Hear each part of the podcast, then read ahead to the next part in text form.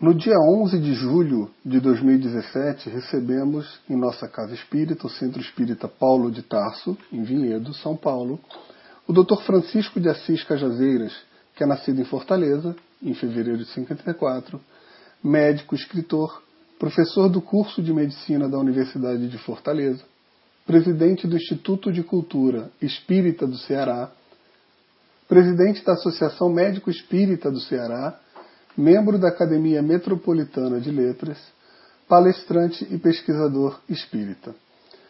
Antes da palestra, recebemos o Dr. Francisco de Assis Carvalho Cajazeiras para um agradável café e onde conversamos sobre diversos temas relacionados à doutrina. Segue aqui o áudio com agradecimento ao Dr. Francisco. Faz uma introdução dizendo o que, é que vai acontecer, qual é a sua proposta, depois você começa dos pontos mais básicos, mais fundamentais, até chegar nas coisas mais específicas. Você coloca, você elenca. Digamos, capítulo primeiro eu vou falar sobre isso. Esse, vamos dizer, o que é a mediunidade, a história da mediunidade, a mediunidade, enfim. Aí a segunda é a mediunidade e os seus mecanismos, ou a mediunidade segundo o Espiritismo, sei lá. Alguma coisa assim, como é que o Espiritismo é, trabalhou essa mediunidade. A primeira coisa que Kardec fez, quer dizer, a ciência espírita, como aliás todo conhecimento, é que inaugura essa, essa questão do, do saber, não é? Porque o, a, a, é a partir da observação que depois a gente reflete e vem a filosofia. Então, coisas assim que você vai colocando na hora, faz antes isso. é? Eu gosto muito de fazer isso, eu gosto de montar, depois que eu analiso o que é que eu quero escrever, o que é que eu quero dizer, eu gosto muito de montar uma sequência. Pelo menos eu tenho um esqueleto do processo e eu me atenho a cada um daqueles capítulos que eu coloquei. E, aí, claro que durante o processo a gente até Vai desenvolvendo alguma coisa. É. Então, eu acho que isso gira assim. É, agora, é, o que está acontecendo comigo? Durante o sono, Está perguntando um às negócio vezes que de madrugada eu acordo fazer um livro. e Não, já vem alguma coisa para mim anotar. Eu tenho feito essas anotações. Tá certo. Ele vai E ficar quando eu vou ler, eu lá. vejo é que tem Ah, eu uma, converso com ele aqui agora.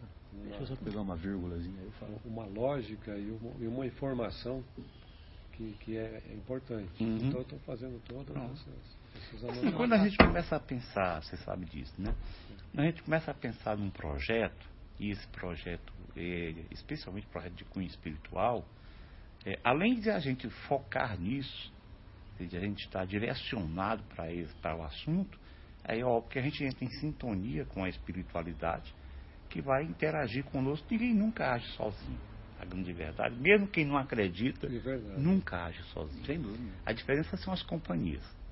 Sem dúvida. O que vai realmente modificar são as companhias. Então, você estando com esse objetivo, com essa, esse trabalho previsto na mente, com certeza você vai encontrar amigos espirituais que também tenham, se unem à, à- à sua ideia para, digamos, em conjunto construir a questão. né? Então, Para participar da inspiração. é, sim, né? sim, porque Espiritual, tudo, né? tudo tem inspiração. Às, às vezes, é... porque é o seguinte, mediunidade é uma coisa muito interessante, né? Sem dúvida. Você...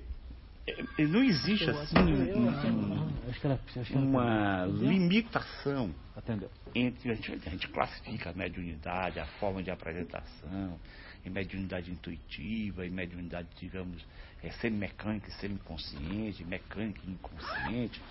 Mas isso é uma questão didática. Quer dizer, não existe, e assim, a inspiração, que é uma mediunidade que não é muito, muito direcionada, quer dizer, pela ordem Não é muito badalada, de né? envolvimento seria inspiração, intuição, é, semiconsciência e inconsciência. Não é? Pela ordem de relação do espírito com você. Não é que eu, particularmente, não vejo como, por exemplo, ah, porque o meu sou médio inconsciente. Não significa que você é melhor do que o semiconsciente. O que significa? Porque o que vai significar isso é se você entende do processo e se você vive de acordo com ele. Porque essa questão de, ah, mas eu tenho dúvida. Todo mundo tem dúvida. Mesmo os médios inconscientes, e esse é que tem muita dúvida. Porque como eles não presenciam o fenômeno, então eles ficam, quando eles voltam assim, eles ficam meio perdidos. Então, assim, a inspiração não é considerada uma mediunidade propriamente dita. Ostensiva, né? É, exato, não é uma mediunidade. Porém, entre a, a inspiração e a intuição, não existe um fosso. é uma progressão. Por isso, em algumas situações, você fica na dúvida se aquilo foi inspirado ou se foi intuído. Então, às vezes, é, é, eu tenho. E a diferença é muito sutil É também, muito né, sutil. Francisco? Tem, no meu livro Existe Vida, Aham. depois do casamento, eu tenho uma parte lá que eu resgatei de uma, de uma noite. Eu estava no computador, Aham. escrevendo e eu escrevi sobre, sobre os filhos. Aham. E passou. Depois que eu comecei a escrever, eu, aí eu coloquei a questão dos filhos, no casamento, o significado, essas coisas. Eu me lembrei do texto. E eu fui buscar o texto.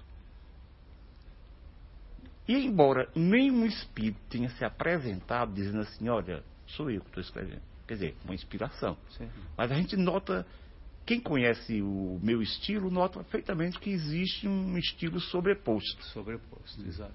Sabe? O que na verdade a mediunidade é isso. Certo. Então eu incluí sem dizer que era mediúnico, porque rigorosamente não foi o que nós classicamente chamamos de mediunidade. Mas eu, particularmente, acredito que aquele lá teve muito de algum amigo espiritual que não se identificou. Sim. Que não, chegou a dizer né? que estava presente.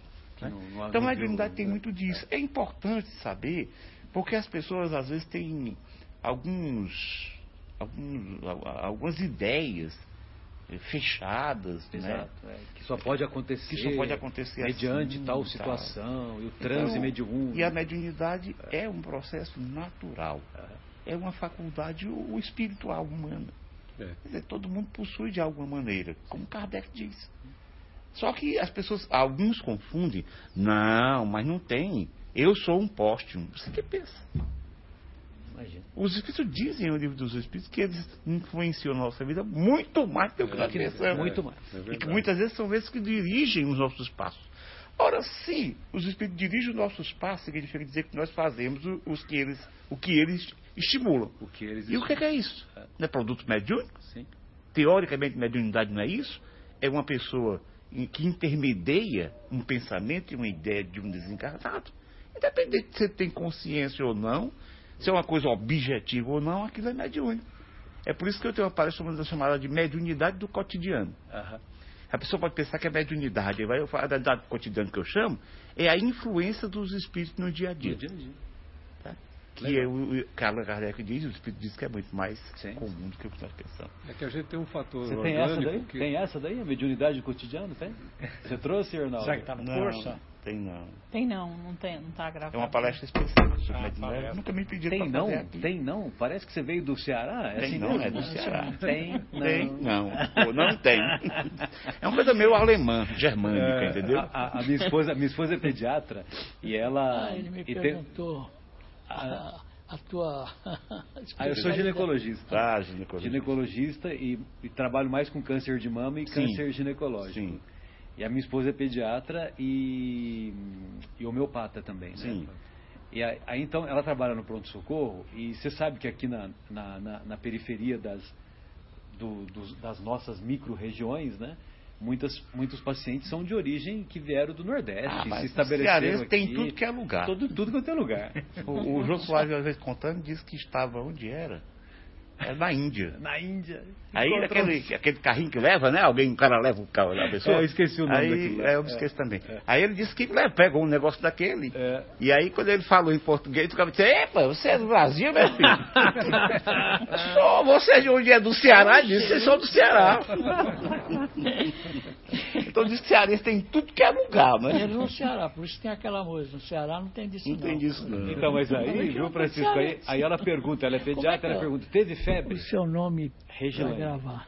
Regilane. Regilane. Isso. É Regilane né? ou Regilane? Todo Regilane. mundo confunde. Regilane. Regilane. Aí o pessoal chama de Rosilane, de Regislane. Regilane. É, o pessoal faz uma confusão. É como Cajazeiras. É, O pessoal fala assim, casazeiras. Casa, é, Fica mais difícil. Casageiras. É. Casageiras. Que é mais difícil. É mais difícil. Mais. Né? Regilane. Aí, O doutor Casageiras, eu, eu não digo nada não, porque eu estou acostumado. Aqui no, no Sudeste, no Sul, o pessoal tem dificuldade É, de falar mas aí, viu, viu, Francisco, aí ela, ela pergunta assim para os pacientes, para a mãezinha, né, que está com a criança e tal, teve febre? Aí a, a mãe, a mãe responde, teve, aí ela começa a começa a escrever febre A, né? Teve, Teve não. Aí meia hora depois, teve não. Ele não. Teve não. que, é o- que o pessoal da, da Bahia também, Também, é muito também. O semelhante. Nordeste tem muito Lógico. dessas características, Teve né? não. É, mas uma coisa interessante também, de paciente, É. não sei, então acontece em tudo que é lugar. É. Mas lá acontece muito. né? O paciente entra, tá você e ele, Aham. aí você dá bom dia, ou boa tarde, tal, etc. Diz assim, como é o seu nome? Ele responde assim, qual? O meu? Vai ver que ele tem, tem O evidência. meu eu sei. Tem evidência, tá vendo um monte de gente. Qual? Aí você pergunta assim, o que é que você sente? Ele responde, assim, quem eu? Eu? É, quem, eu? Eu? Quem será? né? É muito Mas engraçado. é verdade, eu já, já me deparei com essa situação aqui também. Viu, Arnaldo, é o seguinte, a- nós programamos às 19h45, né? Você deve ter visto lá. Agora, 19h45 é o horário que vai começar, Agnello? 20 Ou horas. que a 20 horas é a 20 bola horas, rolando? Eu sempre falo. Bola rolando é 19, 20 45, horas. Fazer um introito e esperar o pessoal chegar, etc. É, né? então é... É que brasileiro sempre tem mania de Sim, chegar depois da hora marcada, né? Exato. Marca em 20 horas, ele chega às 20 e 30. É, Exato. isso é, isso é. E aí a gente quer saber também se eh, quanto tempo você vai precisar, se você vai abrir para pergunta, devemos Posso oração, sim, posso sim. né? Porque- Normalmente a gente usa em torno de 60 minutos. Tá. Então se começarmos às 20, 21, teoricamente, É, e abrimos que, uns 10, 15 minutos, pode ser com porque eu não sei a programação que o Marcelo fez com vocês. Sim. também, né? Ele que está coordenando mais né, essa situação. É, o que eu falei para ele, que eu, eu queria uma mesa para expor o livro. Isso já, já, e já antes falei. dele fazer a palestra, antes de fazer a prece inicial tal, eu ia falar um pouco da editora, do Cajazeiros e dos livros. E qual, como que é a venda, né? Que trouxe a maquininha para passar, quem compra três livros ganha um de brinde, né? pode parcelar Tá. tal. Então eu faria isso para não atrapalhar o horário dele. Então, É, esses porque 15, ontem nós fomos em Piracicaba. 15 minutos an- que Isso, nós fomos em Piracicaba, aí combinei tudo com a pessoa, 8 horas eu não tinha começado. Tá. Aí quando foi lá me chamaram, foi 10 minutos. Aí começou, o rapaz falou pra ele, né, ó, é, que até terminar às nove horas. 9. Mas não é uma hora? Não, Ele falou assim, olha, o senhor, o senhor vai falar uma hora. É. Quer dizer, estipulou. Eu falei, não tá certo. Ele disse, Você não falou 60 minutos, É. então não é para confundir. Tá. Aí eu, ele, aí eu disse, tudo bem, tá certo. Mas vai começar oito horas, né? Porque eu tenho visto isso, quer dizer, você diz assim, é uma hora. Tá certo? Aí eles começam 8 e 20. Aí pra mim uma hora vai ser 9 e 20. 9 e 20, lógico. E é o que eu faço. E você tem o esqueleto da Eu palestra, preparei a palestra para, lógico. assim, uma hora já era um tempo mínimo Exato. para desenvolver E, essa e ele está te pedindo esse adicional da sua inspiração à vida depois do casamento. Ah, não, mas, Você mas dá para você incluir, isso aí. né? Ah, tá. Então, vamos combinar o seguinte. Então, eu for porque falar de ontem perdão- tinha um passe lá no centro, hoje não vai Não, ter passe. não, Então, não. aí ele pode ficar à vontade até falar uma hora, uma hora e dez, Isso. uma hora e quinze. Se quiser deixar depois uns 10 abre a para 15 perguntas. minutos, No Agora, livro o ideal... perdão, tem um capítulo que eu, que eu falo o, o perdão em família. Aham. A importância do perdão em família. A gente aproveita, rapaz, um link. Tem. Essa Tá. questão. Então vamos combinar o seguinte, Arnaldo. Você faz eh, o, o que antecede às 8 horas que nós queremos começar, bom, pode ser 8 e 1, 7 e 50. Você faz essa apresentação que você falou, né?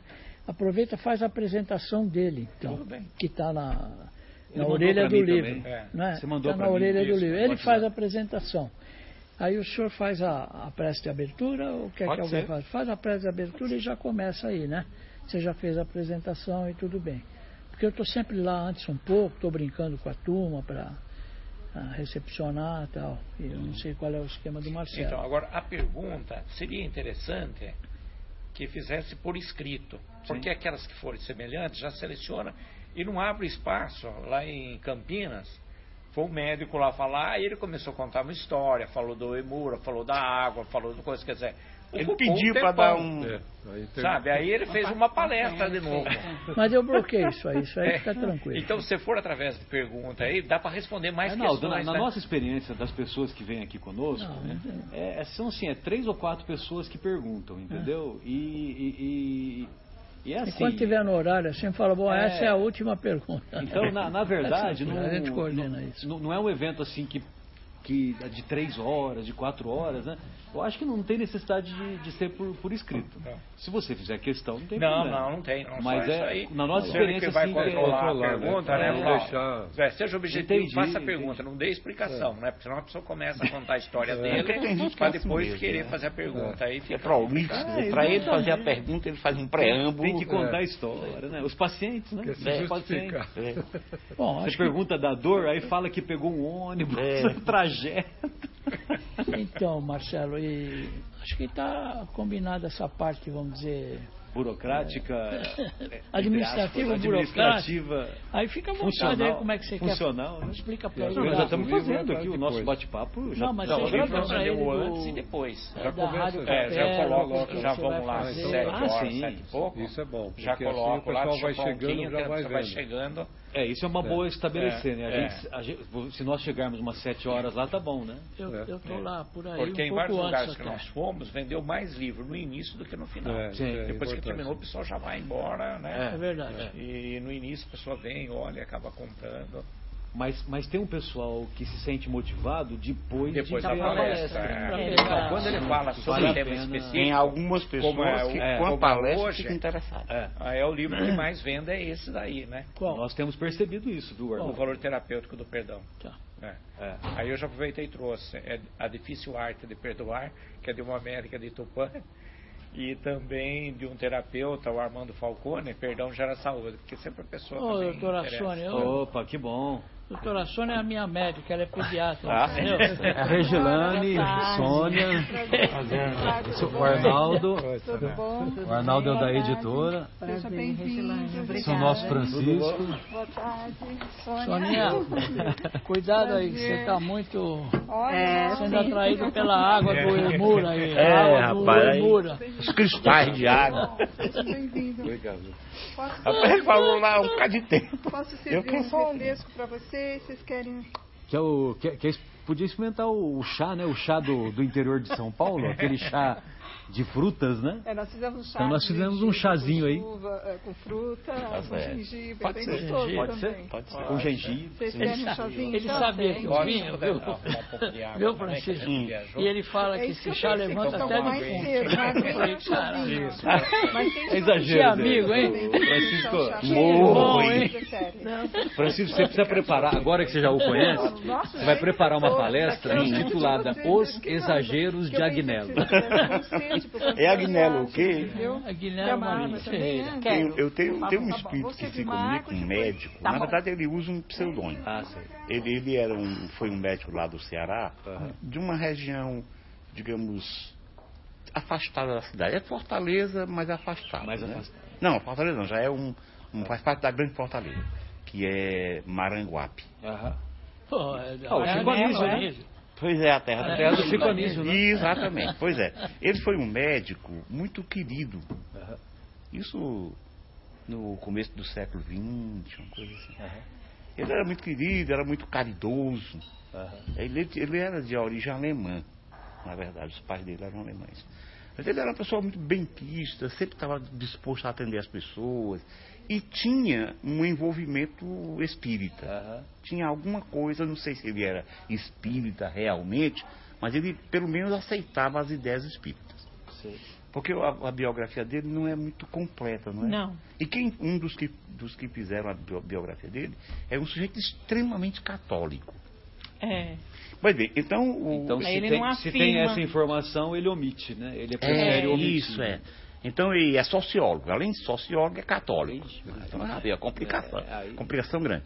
Pois bem, então ele era muito conhecido. E depois que ele começou, depois que ele morreu, Qual que é o nome dele que eu já é, o, o nome dele é Ageu. Argeu. É, é, Ageu. Ageu, se não tem o R. E Ageu o quê? Ageu, agora eu sei também. Não, tudo bem. Tudo bem. Bom, É eu eu- depois lembro disso. É porque aí depois eu dou uma pesquisadinha também, mas se você lembrar, tudo Tá bem. certo.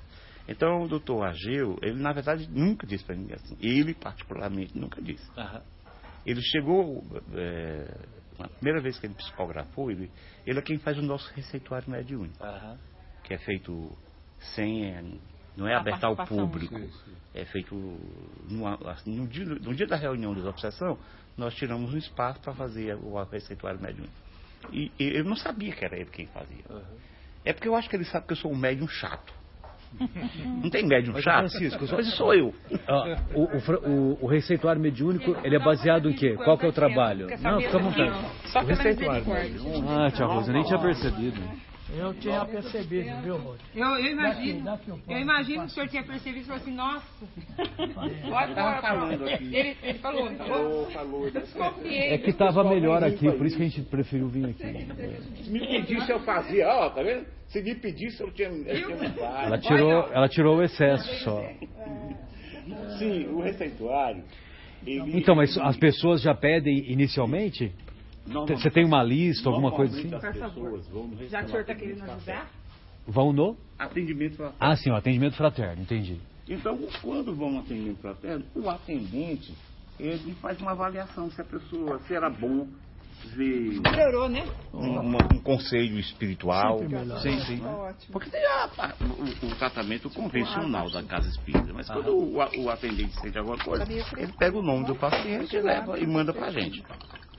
Então a gente psicografa. Quando ele começou, ele, ele- como eu falei pra você, ele sabe o, o médium chato que tem, porque eu sou muito exigente com essas coisas, né? Então o Herculano passou muito tempo eh, se comunicando através de mim e eu não botava o nome dele. Obrigada. Ele Qual ria- Herculano? O Herculano Pires. Ah, o Herculano Pires, é? É, ele ria, porque ele falava assim, a primeira vez que ele foi psicografar. E... Mas você já sabia que era ele? Eu sabia porque quando ele foi para psicografar, a primeira vez ele já colocou o nome. Aham. Ele já quis colocar o nome. Eu, epa! Eu disse, o que foi? Ele disse, não, esse nome não. Por quê? Eu disse, só o que é que não vão dizer de mim? Você conversando mentalmente É, com ele? mentalmente com ele. Aí ele riu, deu uma gargalhada, depois bota aí, irmão Saulo. Aí eu botei, vou colocar só Saulo. Aí durante algum tempo eu passei psicografando quando era ele, Saulo. Mas o Agnello não. O Agnello já foi um pouco depois do, do Herculano. Aham. Então ele quando chegou, ele botou o nome de Agnello Moretti. Certo? Moretti. Moretti. Não, fresca. Eu não sei se é alguma encarnação Eu anterior dele. um Agora o fato é que aí quando passou o tempo, uma vez um, uma- um médium de Então, esse chazinho vai você ser uma boa. Maranguá falou assim, ah, doutor Cajazeiras, o doutor Ageu disse que, que, que trabalha com o senhor, não é? Que é o Agnello Moretti. Que é o Agnello. Aí eu disse, é? Ele disse, é, ele falou aqui que estava fazendo um trabalho com o senhor. Eu disse, bom, tá certo. Mas eu não digo. Aham. Eu, lá no Ceará eu não digo que ele é o Ageu. Aham. certo? Porque... É, eu É, tem que ter prefiro- uma preservação. É, eu né? prefiro. Eu também acho. É, então eu digo que é, eu uso o nome, que é o pseudônimo que ele usa. Não sei por que, ele usa isso, se foi uma outra encarnação dele, ou o que foi, mas ele assina Agnello ou Moretti. Agnello com dois L's, Moretti com TZ no TZ final. no final. E, e era o sobrenome dele? Ou não, Não. tem nada a ver também? Não, é não. Não, né? Aham. O nome dele. É interessante, né? Que Porque Agnello, Agnello é- significa pequeno cordeiro. Que é uma palavra de origem italiana, Uhum, né? é, Que é Agnes, né? Agnes de Deus, né? Uhum. Cordeiro de Deus. É. Interessante, É, né? e a Agnello é um pequeno cordeiro. Você é um pequeno cordeiro? É só quando eu desdobro e me apresento com o Aguinaldo Moretti. Você viu que eu me apresento? Pois é. Aqui, Francisco, você deixou a bola rolando. Pronto. A bola não, mas a- esse nosso, esse, esse, esse comportamento é um comportamento do nosso grupo lá. Sim, sim. Eu digo sempre que se a bola picar na pequena área, meu filho, É gol. é gol. Queixa o pé. Ô, ô, Francisco, você é de berço espírita ou não? Não, não. Como é que foi a trajetória? Eu me tornei espírita, já era médico. Aham. Isso foi em 1988. Você se formou na Federal lá? Eu fui na Federal, Federal do Ceará? do Ceará. Não é, é é Fortaleza, tem, tem uma universidade lá, mas não é. Não é. não é a Federal não. de Fortaleza, Não né? é, Não é pública. pública, Fortaleza é, é a Unifor, que eu trabalho lá. A Unifor, isso. É, ela é, é uma Particular. particular. É um campus muito bonito. Muito bonito. É, é considerada uma das 20 melhores universidades particulares do Brasil Nossa, que maravilha. e é considerada a primeira do Norte e Nordeste, sabia? Não, não sabia, não. Pois é. Mas A família Gereissati que banca? É, não, é a família da mulher do Mulher Gereissati, A da mulher dele? que é o do Edson Queiroz. Não é aquele médico de Pernambuco, Não aquele médium É um que acabou sendo assassinado. É um empresário que desencarnou, inclusive de um acidente a- a- é, Aéreo. a- aéreo. Ah, é? Foi, ele desencarnou. Estava vindo daqui e tinha vindo fazer um trabalho ligado à empresa, à empresa, às empresas dele. Aham. Ele já era um homem na época rico, Aham. né? E houve um acidente lá no Ceará mesmo, uma serra, Poxa. uma serra lá próxima, Chegando. chega perto de Fortaleza, na grande Fortaleza, e esse acidente matou muita gente e ele foi um dos que sucumbiu. Mas, Mas era assim, avião de carreira ou avião pequeno? não, era avião mesmo comercial. Poxa. Era um avião comercial, matou muita gente, muita gente mesmo. Faz muito tempo isso, né? Aham.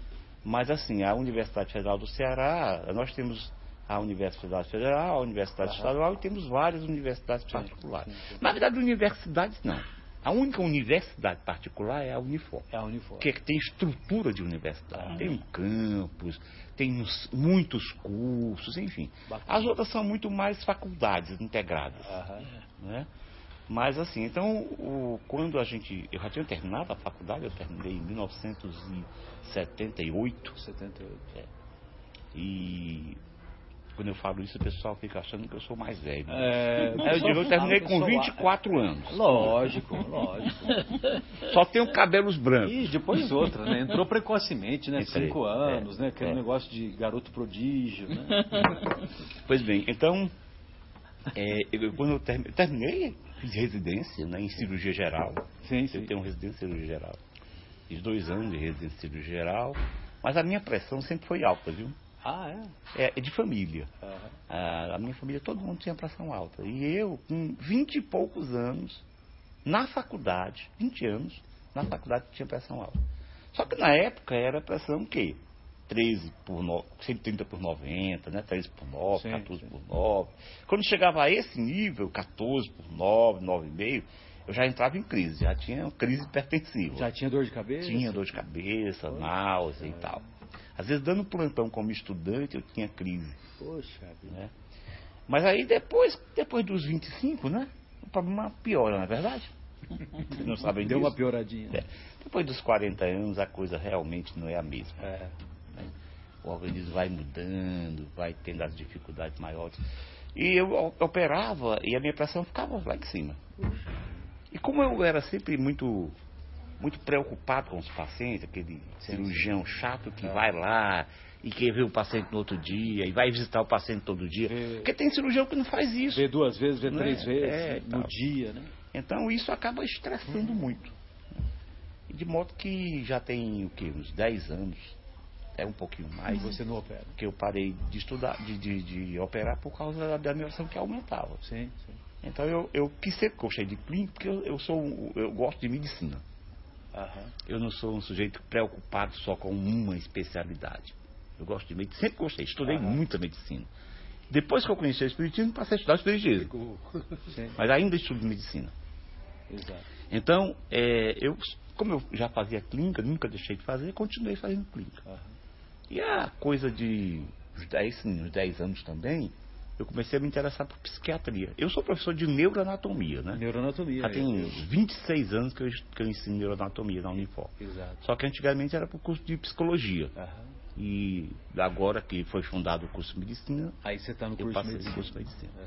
Então, é, eu comecei a me interessar por psiquiatria muito mais pelo espiritismo. Sim, sim.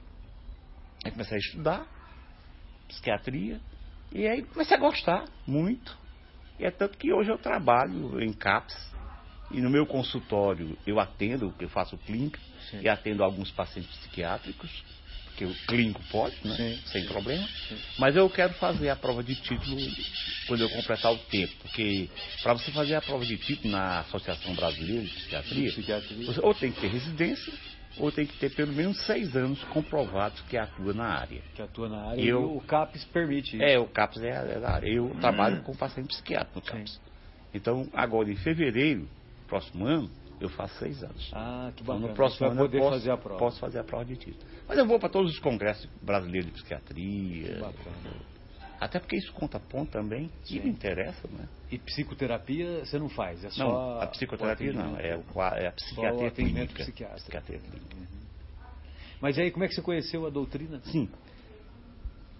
Foi logo depois da, da Olha, faculdade? nós, nós Deixa eu fazer uma namoramos. pergunta. Você lá do Ceará. Você já não está com frio? Eu vou buscar um casaco. Não, eu sou- Você começa aqui, frio. ó. Eu sou, Ah, tá. eu, eu sou muito calorento. adora o Ah, frio. é? Porque na outra encarnação eu morava num lugar muito frio. Ah, é? E aí é, é, eu digo que é expiação. O que, que era? Suíça? É a Alemanha. Ah, aí sim. Então, eu vou é, só buscar lá. Vai tá lá, lá. Mas assim, eu não, tenho, eu não tenho frio. Tem que ter cuidado para não resfriar. Resguarda. o casaco É. dele para ele não perder nada. Vai. Porque eu, eu não tenho nenhuma. Pra mim, eu Tem fico muito aqui, confortável. Até não? alguns dólares, mas pouco. Tá o resto tá foto. na cueca, certo? É isso, você precisa tirar Pois é, então assim, a gente Acho que é namora. da terrinha, hein? Ó, tá vendo? Eu Cara da- Ceará, rapaz. O da cueca acho que é da terrinha, é, né? da terrinha, é. É do PT, né? O rapaz. É. Né? Que Deus Pois tenha bem. misericórdia. Pois não é? Então nós namoramos coisa de nove anos, mais ou menos. Assim, namorando mesmo, porque queríamos namorar, não queríamos casar não queimar que faz tão cedo. aham. É que eu já tinha terminado, eu terminei a faculdade com 24 anos, eu casei com 30, quer dizer, 16 anos depois. E a gente namorava desde que eu era estudante. Sei, sei. Então, um dia a gente casou e sempre se deu muito bem. A gente nunca teve maior dificuldade de relacionamento. A Né? Regilane é médica ou pessoa Não, normal? não. É pessoa Ela, normal. ela é geógrafa. É. É, então a gente começou de uma hora para outra, a gente começou a ter uma dificuldade. Na verdade, uma coisa que a gente podia contar antes é que um primo meu, que era muito amigo meu, ele estava com a segunda mulher e começou a falar que uma certa vez ele reencontrou um amigo de maçonaria e esse amigo falou assim, Ayrton, rapaz, eu, eu, eu, tô sentindo aqui uma coisa porque não sei se você aceita. E ele perguntou o que é. É porque eu tô achando que você, na sua casa, tá havendo problemas com a sua mulher, a sua segunda mulher, que até queria me visitar e tal, mas eu tô, estão me dizendo aqui que, ela, que tá havendo problema. Aí ele disse, tá, ele disse assim, eu queria visitar. Tá certo. Ele não sabia o que, é que o cara era. Quando o cara chegou, o cara começou a falar coisas de um marujo. Ele era, ele tinha uma entidade que ele eh, dava passividade chamada, que era conhecida como marujo. Aí depois ele passou a perceber que era coisa da Umbanda, né? Coisa da, do- do- do- das religiões afro-brasileiras. E então ele não sabia. Tem nós também, porque eu nunca tive eh, relação com isso, não. Apesar de que desde de, de criança que eu tinha percepções médiumas, mas tentava explicar de outro jeito, né? Sim, sim. Até cheguei já no final, depois de médico, eu dizia que era paranormalidade. Porque eu ouvia, Aham. né, eu via, eu tinha desdobramento. Aham. Mas aí ele, ele me convidou. Eu, disse- eu, disse assim, eu falei para ele E a assim, paranormalidade era uma maneira de era explicar, uma porque maneira de estava na explicar moda. cientificamente tal. e tal. Então ele, ele disse, falou isso aí, isso que é pergunta o que, é que eu achava. Eu disse, rapaz, é, José Ayrton, a gente eu chamo de Zé. Gente, eu, eu vou ser sincero com você. Eu não acredito nesse tipo de coisa não. Aí ele disse, mas você se importaria de ir comigo uma vez na casa dele? Não, importo não. Aí marcamos um dia, fomos, né, a Reginane e eu, chegamos, eh, ele e a esposa, e chegamos na casa do, do, do cidadão. lá. Ele estava lá com a esposa e tal, etc. E então ele, depois de algum tempo conversando, ele convidou o, o- o meu primo e a mulher para ir em uma sala que ele iria dar passividade à entidade. E nós ficamos esperando. Enquanto nós esperávamos, ficamos com a esposa dele. E ela nos falou uma série de problemas que os dois tinham. Inclusive que o espírito interferia. O espírito uma vez apareceu, quer dizer, incorporou, né? Aham. E que mostrou aspas. e mostrou para ela uma foto que ele tinha tirado com uma mulher. Num, num hotel, uma Olha coisa só assim. coisa. Aí deu uma confusão danada, eles tinham uma filha, né? E, e no final das contas a mulher dizia pra gente o seguinte, olha, eu só estou esperando a minha filha crescer, porque eu vou me separar Vou dele. cair fora. Eu só não me separei por causa dela, que ela ainda é pequena. Aí eu comecei a pensar aquilo, claro, eu não tinha conhecimento espírita, mas o bom senso diz o seguinte, mesmo que seja uma entidade, é absurdo isso, né? Também não é uma entidade de boas intenções. Acho que é confusão. É, que é confusão. E aí, depois que o E, meu. e é fácil colocar a culpa no espírito. É, aí o meu primo. A responsabilidade. É, aí o meu primo saiu, maravilhado, ele e a mulher. Maravilhado. E aí, tá, a sua vez, pode ir. Tá, tá bom.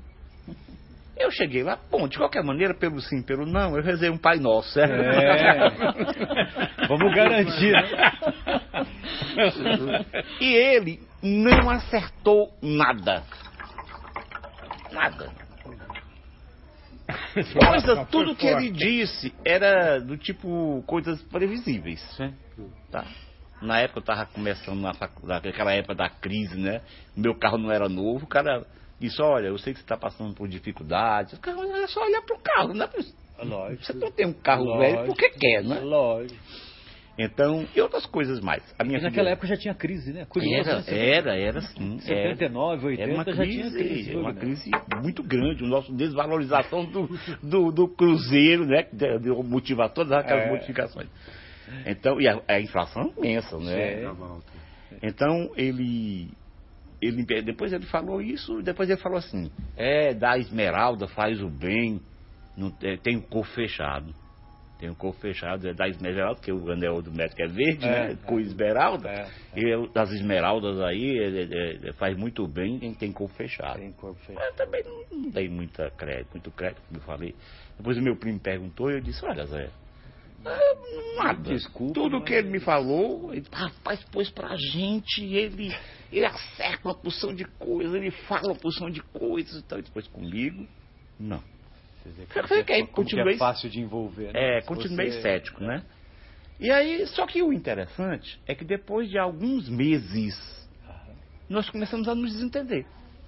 A desentender? A nos desentender. Nós sempre tivemos uma boa relação. Que interessante. Começamos a. Especialmente eu. Por causa da mediunidade, né? E. Começou e um aquele dia- salseiro. É, e um dia que a gente estava muito. tinha discutido, não sei o quê. Aí eu. eu é que eu entrei assim, num estado e recorri a uma Bíblia, que era do, do meu sogro, que tinha dado para a gente de presente. Eu nem era assim, afeito a ler a Bíblia, não. Aham. Aí eu Era o abri- católico de ir na missa aos domingos é, é, e olha eu lá. até né? quando casei, voltei mais para missa, porque eu dizia para. Olha, uma criança Sim. tem que ter uma religião. Sim. O homem, o ser humano, Sim. tem que ter uma religião. Foi bem, então eu, eu abri ao acaso o- a Bíblia, e eu não lembro agora qual, mais a qual foi a passagem, mas era uma passagem tão interessante que falava alguma coisa que sugeria algo espiritual. Sim. Aí eu. Até o, o, o vez me entrevistou. Ele falou assim, rapaz, é muito interessante. Já imaginou um espírito que tornou espírito por causa da Bíblia. Olha só. Não, não, não. Eu tô E aí, que é, é, a a- eu, eu tenho uma. Olha isso. Mas eu ajudo a Rose lá. Fui contratado para isso. É, só que não cabe aqui. Tá é, tô precisando de duas mãos. Pois é, a minha cunhada frequentava um centro espírita mais ou menos perto da nossa casa. E aí eu É disse, quente, depois né? que passou aquele momento, né? Eu caí na real e disse, olha, tem alguma coisa errada. E a gente não sabe explicar o que é isso, bom. Só quem deve saber explicar é o pessoal que é espírita. Então, vamos fazer o seguinte, vamos naquele centro espírita. Eu nunca tinha ido a um centro espírita. Da que a região vai. Aí fomos. Fomos recebidos, fomos atendidos. Aham. No atendimento né? E a mulher falou assim, Mas você resolveu ir no- no- nesse centro espírita por causa por causa dessa dificuldade. das dificuldades E do momento- e, do, e do desentendimento que começou É, a ter com a, e com a é, e tal. E, o, o- E a esse- essa mensagem- situação. É, Quer dizer, eu, eu, eu entrei num estado de transe, né? Aham. De transe ativo. Nossa, você pôs Ah, eu entrei num estado metade eu fui levado a, a. Bíblia, né? E ver esse, esse, esse trecho da Bíblia que foi eu interpretei dessa maneira. Se for os Eu vou espíritos deixar isso interpretar, eu não sei, possivelmente. Né? da Isso é bom, então, gengibre. gargantinha. É, fica com esse aqui. Você vai querer, querido? Vou. Aí fomos por isso. Cheiroso. E fomos porque essa Ele é bem minha, aromático, né? cunhada frequentava esse centro espírita. Certo, obrigado. E, eu- eu conhecia, não por causa dela, mas porque uma tia que eu gostava muito tinha tido um câncer de vias biliares e tudo. Poxa. Eu não era espírita, mas aí aquela coisa do câncer, não tem. O médico deu dois meses de vida Faleceu? pra ela. Faleceu. E Eva Deu dois meses, já foi operada. É, já. câncer de vias biliares. metástase, hepática, mais e um. tudo, né? Desagradável. É. E aí eh, eu gostava muito dela. Mas os meninos acabaram sabendo que tinha um atendimento no centro espírita. E tinham levado. Ela passou uns dias indo no centro tudo espírita e tal. Eu me lembrei. Tá lá. E como era perto lá de casa, eu disse, vamos ver. É. Aí quando chegamos lá, a pessoa lá teve a né? ideia de mandar eu ler Kardec e Chico Xavier. É E André Luiz. Leia Kardec. E André Luiz. Aí eu comecei a ler, e aí eu comecei a dizer, mas rapaz, isso era é o que eu, o que eu achava. É tudo que eu... É o que eu pensava, eu É. achava isso e não sabia dizer. A gente entra muito em sintonia, né? E não sabia Impressionante. dizer, eu falei. É, Realmente antes eu estava assim num período meio contemplativo, porque eu, eu dizia assim, eu ficava questionando. É, aqui o planeta Terra deve ser assim como uma espécie de prisão, porque as coisas são tão difíceis. Então já estava meio contemplativo. Quer dizer, aí eles aproveitaram o ensejo e jogaram. Depois nós percebemos, quando eu, quando eu comecei a ler e estudar, e muito rapidamente, que eu acabei com muita, indo com muita sede ao pote, então eu percebi que havia realmente alguma dificuldade espiritual. E me lembrei, relacionei isso com a ação desse espírito. Eu pensei, poxa, realmente é muita coincidência. Quer dizer, a gente não estava tudo bem, não tinha problema nenhum, não houve problema nenhum. Na hora para outra a gente começa a, a se estranhar assim, sem motivo algum. E a gente começou a lembrar primeiro do, dele com a mulher dele, do médium com a mulher, né? E do próprio Zé com a mulher também, que ao invés de melhorar, não melhorava. O seu primo lá. Meu primo. É tanto que eu fui depois na casa dele, convidei para ir ao espiritismo e tal, ele foi e tudo. E aí ele melhorou. Ele melhorou. Mas aí ele também não, depois não descontinuou, não foi Sim, mais. mas para aquele momento lá É, deu é. uma. É, não, a gente. tá- Deu- teve ele uma passou um tempo, eles passaram um tempo muito bem. Enquanto iam frequentando o centro espírita, depois eles viajaram, o pai dela, ela era mineira, o pai dela desencarnou e ela acabou, acabaram voltando para Minas Gerais. Sim, sim. Essa coisa toda aí, pronto, eles continuaram. É tanto que agora se separaram. Ah, se separaram. é. Mas foi assim. Que lugar de Minas, você lembra? É Belo Horizonte mesmo. Ah, BH mesmo. É. Beleza. Então, mas aí você- você entrou na doutrina, né? Aí, é, lógico que você tinha as suas atividades profissionais. Sim. E, e aí, quando que a mediunidade ficou mais. É quando que eu descobri a mediunidade. Mais aflorada, ou É. quando descobriu, Isso. né? Bom, na verdade é o seguinte, como eu falei para você. Fale sobre a mediunidade. É, eu- Discorra quando- sobre o tema. Quando eu falei para você, brincando. eu sempre tinha questão, alguns insights mediúnicos. Sim, sim, os insights. Por exemplo, mesmo na infância. é, mesmo não entendendo isso. Na infância, eu lembro de alguns momentos em que eu dormia na casa da minha avó e tinha lá um- um- uma espécie de sala que era muita gente, aí eu botava uma, uma rede, né? Bem cearense, né? Eu hoje em dia detesto rede, mas naquela época É dormia de rede. E então quando eu ia dormir, eu em muitas noites eu tinha a sensação de que havia muitas gente aí embaixo da rede clamando, pedindo, rogando. E olha qual era a minha interpretação. Isso deve ser as almas do purgatório. Olha, é Que a porque mãe- embaixo, né? Que a família da, mãe, a mãe Então, dele era era católica. muito católica. Aí eu disse assim, vamos Não, rezar. ele tá na rede, né? A- As almas clamando embaixo. É. Aí eu rezava por elas. Então isso aí. Que bom. Quando nós namorávamos, havia já antes eu já tinha tido visões, aí dizia, mas você é uma, moça aí, ela dizia, não. Olhava na sala, não tem moça aqui não. Mas passou a moça assim, assim, assim, não. Essas coisas sempre aconteceram. Sim, sim. E uma- eh, a gente namorava, eu namorei com o início e tudo. Eu ficava na- eu ia para faculdade, voltava para almoçar na casa da minha avó. Tinha varanda na casa da Regilane? Não, não tinha não. Terraço? Não. Ela, ela, o que, que ela fazia? Ela passava na casa da minha avó, Ah. nós ficávamos namorando, eu almoçava primeiro, bem demorado, porque eu comia bem lentamente, Olha comia só. pouco, né? Aquela coisinha. Aquela coisinha. Ela bichinha ficava me esperando Aquela lá. refeiçãozinha. É. Aí depois a gente ficava conversando, namorando ali e tal. É, Sendo espreitado pela vovó, que vez ou outra botava um olho, né? E aí a gente, uma vez ela. Eu não conhecia muito a família dela, apesar de que o meu tio, irmão da minha mãe, é casado com a irmã Da da, mãe mãe. dela. Ah, é? É. Olha só. A gente se conhecia assim, né? Porque tinha ido na, casa dessa, dessa- desses tios. E aí nós tínhamos nos visto, mas só nos visto mesmo. E eu não conhecia a família dela, a não ser essa minha tia, Sim, sim. é, por conta que era casada com o meu tio, né? tia É. torta, né? Sim. E O mesmo círculo de É, convivência, é, mas a família tinha. espiritual é, É, alargada. mas né, não vamos dizer, tinha ampliada. conhecimento das pessoas lá. É. Então, uma vez ela saiu e e quando ela saiu, eu costumava antes de ir para a faculdade, deitava ali um pouquinho na cama, tirava um cochilo, né? Então, quando eu deitei na cama de bruços, não estava dormindo, eu ouvi uma voz nítida na minha orelha, né? Como se alguém chegasse assim na orelha e falasse, né? Ela falou assim: a Rosa vai morrer. Eu pulei, a Rosa vai morrer. Eu não conhecia nenhuma Rosa. A minha tia estava assim deitada perto falou assim: o que foi, menino? Eu disse: não sei, uma voz aqui que me falou que a Rosa vai morrer. Que Rosa? Eu disse: não sei, não conheço Rosa nenhuma. Passou. Alguns, alguns dias depois, pouco tempo depois, ela chegou meio triste. Eu perguntei para ela o que é que aconteceu. Ela disse: não, uma tia minha que morreu. Eu disse: cara, quem é? A tia Rosa. Olha só. Aí eu, como é a história? Aí fui contar para ela, né?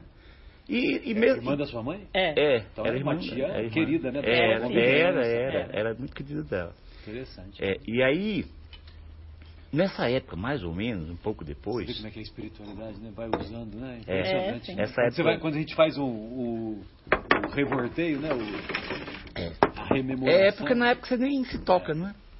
Você tem uma coisa como algo inusitado. Eu vou pegar minha blusa lá, porque eu acho que vai esfriar, viu? Tá O, o Francisco, não é oxiurus, viu? Que ele tem. Não, não. Que ele, ele fica parado, mas ele não consegue ficar muito Tá parado. bom. Mas não é oxiurus. Mas se for trata, né? É. Obrigada. Se for trata, né? Mas ele Um se dia, um dia, um dia eu vou ter um tá paletó como esse aí, viu? Ah, vamos vamos terminar um pouquinho, a gente. E, e nessa Daqui a pouco a época, gente e nessa época aí, Ah, é? eu comecei a. É, daqui a pouco a gente já vai. Eu, com- então eu a- nessa época aí eu comecei a. Eu, como eu falei, eu estudava muito, né? Aham. Nessa época eu fumava. Fumava muito. Fazia uso dos vapores Oh. ilusórios do tabaco. Era. Isso é bonito, hein? É, não é, anotar é, isso. dá até vontade de voltar. O Divaldo que fala jeito. Então, Fica aí, deixa assim atrás. ó. Não, não, Enquanto- É, se aqueça, Tá rapaz. tranquilo. Pois bem, aí nessa época eu estudava até tarde, né, em casa. E depois tarde, assim, coisa de duas horas da manhã, eu ia dormir. Mas nessa época também a maioria fumava, né? Era, a maioria era, fumava, era uma maioria coisa muito fumava. usual, É. né? Eu É. particularmente não critico porque era... Eu fumava muito. Eu fumava, porque eu comecei a fumar com 14 anos. É, Era, era, e era Era- natural, a família deixava. Era todo É. mundo, achava que era uma coisa bonita, É. era um sinal de virilidade. Exato. Confirmação, né? Era assim. E aí eu, eu ia dormir, passou, chegou um determinado instante que eu ia deitar depois disso tudo. Quando eu deitava, eu começava a sentir umas sensações como se eu estivesse inchando. inchando, que é a, a Que é o, o, o embalonamento. Né? É. Eu, eu não conhecia nada a esse respeito. E eu ficava, e eu ficava me segurando, né? Me segurando. Que loucura é essa? Às vezes, é, quando eu conseguia, depois de, de muita luta, aí conseguia, pelo cansaço, dormir, às vezes eu acordava com alguém puxando meu pé. Meu Deus. Eu, Rapaz, que negócio é esse? Mas não, eu não ligava muito, não. Você combinou com alguém, ó, se você não fizer, eu vou puxar o Pode pé. puxar. né? Mas aí um dia eu estava tão chateado, já cansado desse negócio, toda noite isso, não tem que é Toda noite, noite? todos que suporte isso. Aí num belo dia eu falei assim, quando começou a ter aquele, aquele eu falei assim, eu vou deixar, vou ver aonde eu vou, ora, sair do corpo. Quer dizer, na época, eu não tinha essa noção Sim. de sair do corpo, eu dizia assim, eu estou levitando. Eu pensava que era levitação, só que não tem levitação porque eu saía de casa com a casa toda fechada. Quer dizer, o corpo não podia passar. Mas eu pensava que estava levitando. E eu via a rua, a- os carros passando, eu via ficava. aéreo. É, via Você tudo. tinha aquela visão aérea. É, chegava a ver na, ir na casa dela, o pessoal dormindo e tudo. Então isso começou a se repetir. Eu fiquei muito perturbado, assim, eu tô doido. Tô endoidando. E aí eu pensei assim, olha, se eu for dizer pra minha mãe, ela vai me levar Vai psiquiatra. mandar pro psiquiatra. Se eu disser, se eu procurar um professor lá na universidade, vai ser a mesma coisa. Mesma coisa, ele vai falar que é Então, alucinação. Eu vou fazer o seguinte, eu vou procurar isso. Olha, eu fazia terceiro ano. Eu disse, eu vou procurar isso. Aí peguei o livro Harrison, aqueles dois volumes Sim, do Harrison, sim, né? sim. É. Aí fui lá na parte de psiquiatria e comecei a ler. Comecei a ler, comecei a ler. Aham. Eu não sei se existe, até nunca mais procurei, mas eu não sei se existe, mas eu sei que eu encontrei uma coisa em que o, o autor dizia o seguinte: que havia pessoas, um percentual, até dizia um percentual, X% de pessoas, eh, essas pessoas, ele descrevia o- a sensação que eu tinha. Aham. Mas que não era patológico. Aham. A não ser quando eles se sentiam divididos. Aí ele pensava na esquizofrenia, né? É, é. A não ser quando eles se sentiam divididos. Bom, eu não me sentia dividido. Imagina. Aí pensava até que saía com o corpo todo. Imagina. Aí no dia seguinte você tinha uma vida normal. É normal. Se der uma nota de 100, você não ia rasgar. De né? jeito nenhum, pelo É. contrário, ia pedir outra. Pois é, ia pedir outra. É, porque a, ma- a melhor maneira de você pra sair mais uma, não? É. Pois bem, então eu. É uma eu- boa maneira de você saber se o cara é, É. esquizofrênico ou não, É. né? Se ele rasgar. é, aí eu me acalmei. né? Me acalmei porque a, a resposta estava dada. Eu realmente, isso realmente não, a não ser no momento de dormir, porque eu ficava resistindo, não implicava em nada negativo na minha vida. Então, quando acontecia, eu saía, ficava numa boa, depois voltava, tudo bem, tudo Você tranquilo. recordava dos lugares que você ia? Hum, recordava, recordava. Eu Mas era só lugares próximos, né? Era. Você não dava uma Era. viajada a mais, não. Não, mais longa não. Era, São fenômenos normalmente é- eu acho que tem a ver com os interesses que você tem, Sim, né? sim, sim, Que é o mais provável. Pois é, então isso acontecia com frequência. Nós casamos, eu tinha isso. E agora, uma coisa interessante, é, dando plantão, às vezes, naquele momento que você vai dormir, Sim. né? Que tem um tempo, acontecia muito no hospital. Sim. De eu sair. E aí eu comecei a ter percepções, sonhar com a minha avó que já tinha desencarnado, aquela que ficava lá olhando a gente. namorando. eu gostava muito dela, tinha um amor muito, tenho um amor muito grande. Sim, sim. Então eu sonhava uma vez, eles- os dois tios, que tinham dois tios, É. eram solteiros, porque um era separado, É. eles moravam juntos, né? E a mesma casa, e começaram a se desentender. É. E então ela, ela veio, eu percebi, ela disse pra mim e falasse com ele, desse- dissesse que ela tinha mandado um recado. No outro dia, bem cedo, eu estava lá, olha, eu- sonhei com a vovó, ela dizendo isso, isso e isso. Então, coisas desse tipo, né? Outra vez, essa minha tia que tinha desencarnado, eu estava no hospital, aí eu comecei a, a ter desdobramento no hospital também. E eu estava no hospital, estava deitado lá na sala do, do, do- do quarto dos médicos, éramos dois, o obstetra e eu. Aham. E quando eu, eu percebo, a porta se abre. Quer dizer, primeiro na minha, minha percepção. E aí eu pensei que fosse o enfermeiro, o atendente, que tinha vindo chamar. para atender alguém, porque que era comum ele fazer isso. Mas aí não, quando eu percebi, eram elas duas, a minha tia e a minha avó Olha só. nitidamente. Não falaram nada. A minha tia ficou na porta, olhando. A minha avó veio, sentou-se na cama, colocou minha cabeça no colo e ficou passando a mão. Que coisa sensacional. Mas não disse nada. Daqui a pouco saía. Sim, enquanto elas estavam com essa, com é, é, essa essa situação acontecendo, entraram duas crianças, bem bulhentas, brincando, pulando, correndo, não sei o que e tal. E passou. Então começou a acontecer isso. Quando eu me tornei espírita, que eu comecei a estudar, aí eu disse, menina, essa- isso é desdobramento, olha o que eu tenho é desdobramento. clareou tudo. né? E aí eu passei a ter desdobramentos mais efetivos. Inclusive com percepções em cantos loca- em lugares distantes. Teve uma- uma- um desdobramento que eu acho até que era um outro mundo, um outro Sim, planeta, sim. como se fosse um outro planeta. E eu, eu, porque você não recorda tudo, né? E até porque na época eu não tinha a ideia de escrever. Sim, sim. Mas assim, eu lembro de muita coisa, que, a- de muitos desdobramentos que eu tive. Então esse que eu estou falando era, era uma casa que não era uma casa Ah. comum, era como se fosse algo redondo que você tinha que se abaixar para entrar. E eu, eu fui levado para olhar uma pessoa. Eu tenho a impressão que devia ser alguma coisa relacionada com a medicina, que tinha alguma coisa com a medicina Sim. terrena, não sei. Porque eu não lembro dos aconteceu. Eu sei que tinha um doente que eu ia lá. E eu tive muitas impressões, muitas percepções, percepções de vidas passadas, né? E, e viajava. Eu tinha uma sensação assim, quando eu começava a sentir o empuxo, né? O- a- a- a- o embalonamento, A espaci- que eu, aí eu sabia que é. ia ter, eu deixava. Então o que, que eu fazia? Acontecia de eu sair, daqui a algum tempo eu saía do corpo Saía. e ficava um pouco acima do corpo, Aham. certo? Eu ficava ali aguardando. Depois de um tempinho que eu estava nessa situação, um pouco acima do corpo, eu começava a me movimentar numa velocidade muito grande, Absurdo. absurda. Absurdo. E aí eu, eu percebia um túnel. Nessa época eu nunca tinha estudado Olha o tal essa túnel. coisa do Túnel túnel. colorido, né? É, é só que o túnel era um túnel escuro, Ah. mas tinha luzes É. que brilham. Tá? E aí depois de algum tempo de, de voo, como se diz, É, eu chegava, tinha um- um- uma, uma coisa clara, eu chegava no local. Aí desse local acontecia muitas coisas, né? Várias coisas. Tipo, por exemplo, uma vez eu fui levado para uma torre. E essa torre, nessa torre tinha um, um espírito acorrentado. E eh, alguns amigos espirituais disseram para mim que ele estava precisando reencarnar. Então, eram dois, dois espíritos, uma mulher e um homem. E eu Ambos acorrentados. eu até- não, não, diga assim, os que estavam Ah, sim, que intermediando a Sim, coisa. sim. E era só um homem, bem, bem sofrido, muito. é, meio, meio É, dementado, é, dementado e tudo. E então eles diziam que ele ia reencarnar.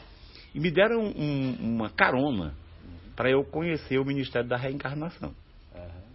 E aí eu entrei nesse objeto, que é tipo o que o André Luiz fala, o, o aerobus, O né? aerobus. E então eles me levaram. Eu até, até lembro o nome deles. Ele disse que o nome dele era Nata e ela falou que o nome era Susca. S-U-S-K-A.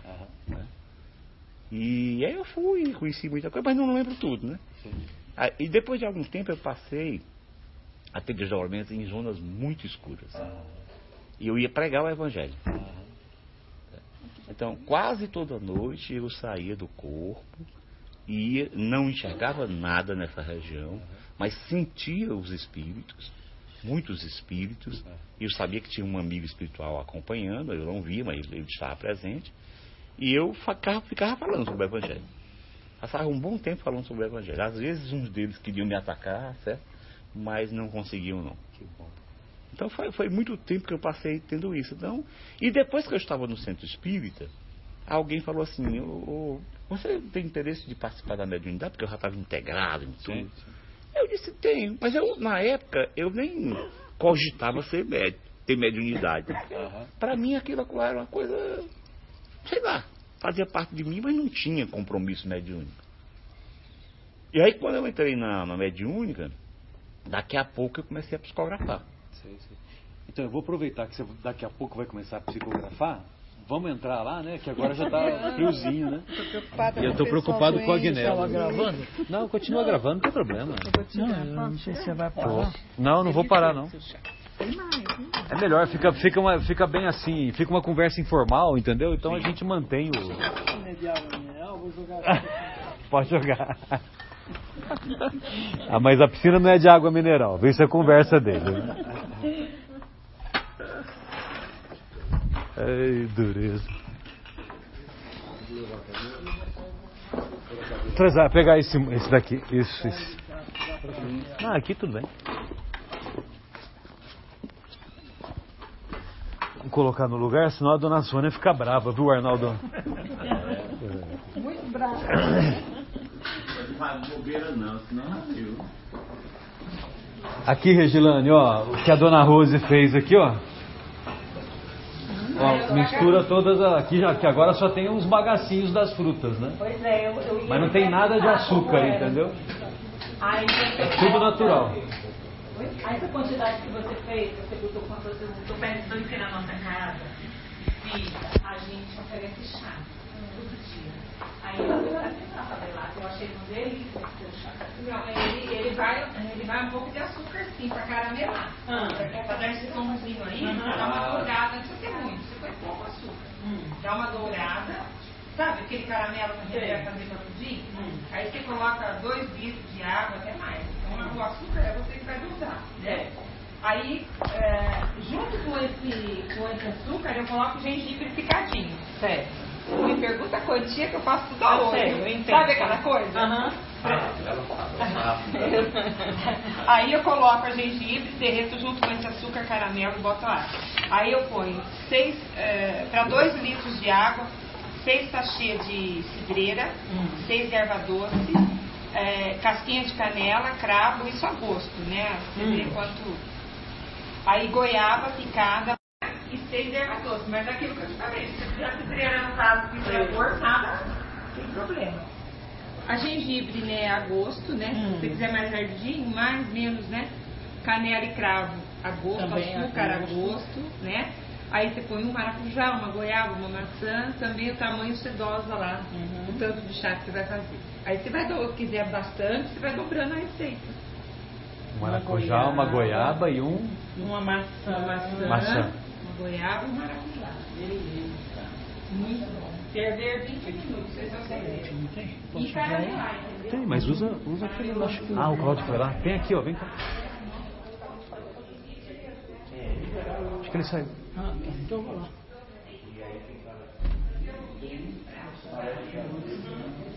Beleza. Bom, obrigada pela dica. É, e aí depois você viu como é que faz, né? Tá vendo? Vai, vai Aí peneirando, você né? vai peneirando ele, mas você deixa um pouco. Se você fizer de manhã para tomar noite, é melhor ainda, que ele Porque ele concentra vai- mais é, né, isso. a fruta. Vai ficando mais gostoso ainda. Pois é. Essa época do, essa época de inverno aqui no, no- no estado de São Paulo, então no interior de São Paulo é muito frequente esse, Esse tipo chá. de, de chazinho aí. É, e a gente chama também é, de, de quentão, quentão mormon, a gente apelida, porque não vai álcool, né? Não vai bebida alcoólica. Então, aí a gente apelida, bota um monte de nome no chá. Mas adorei, adorei. Obrigada, viu?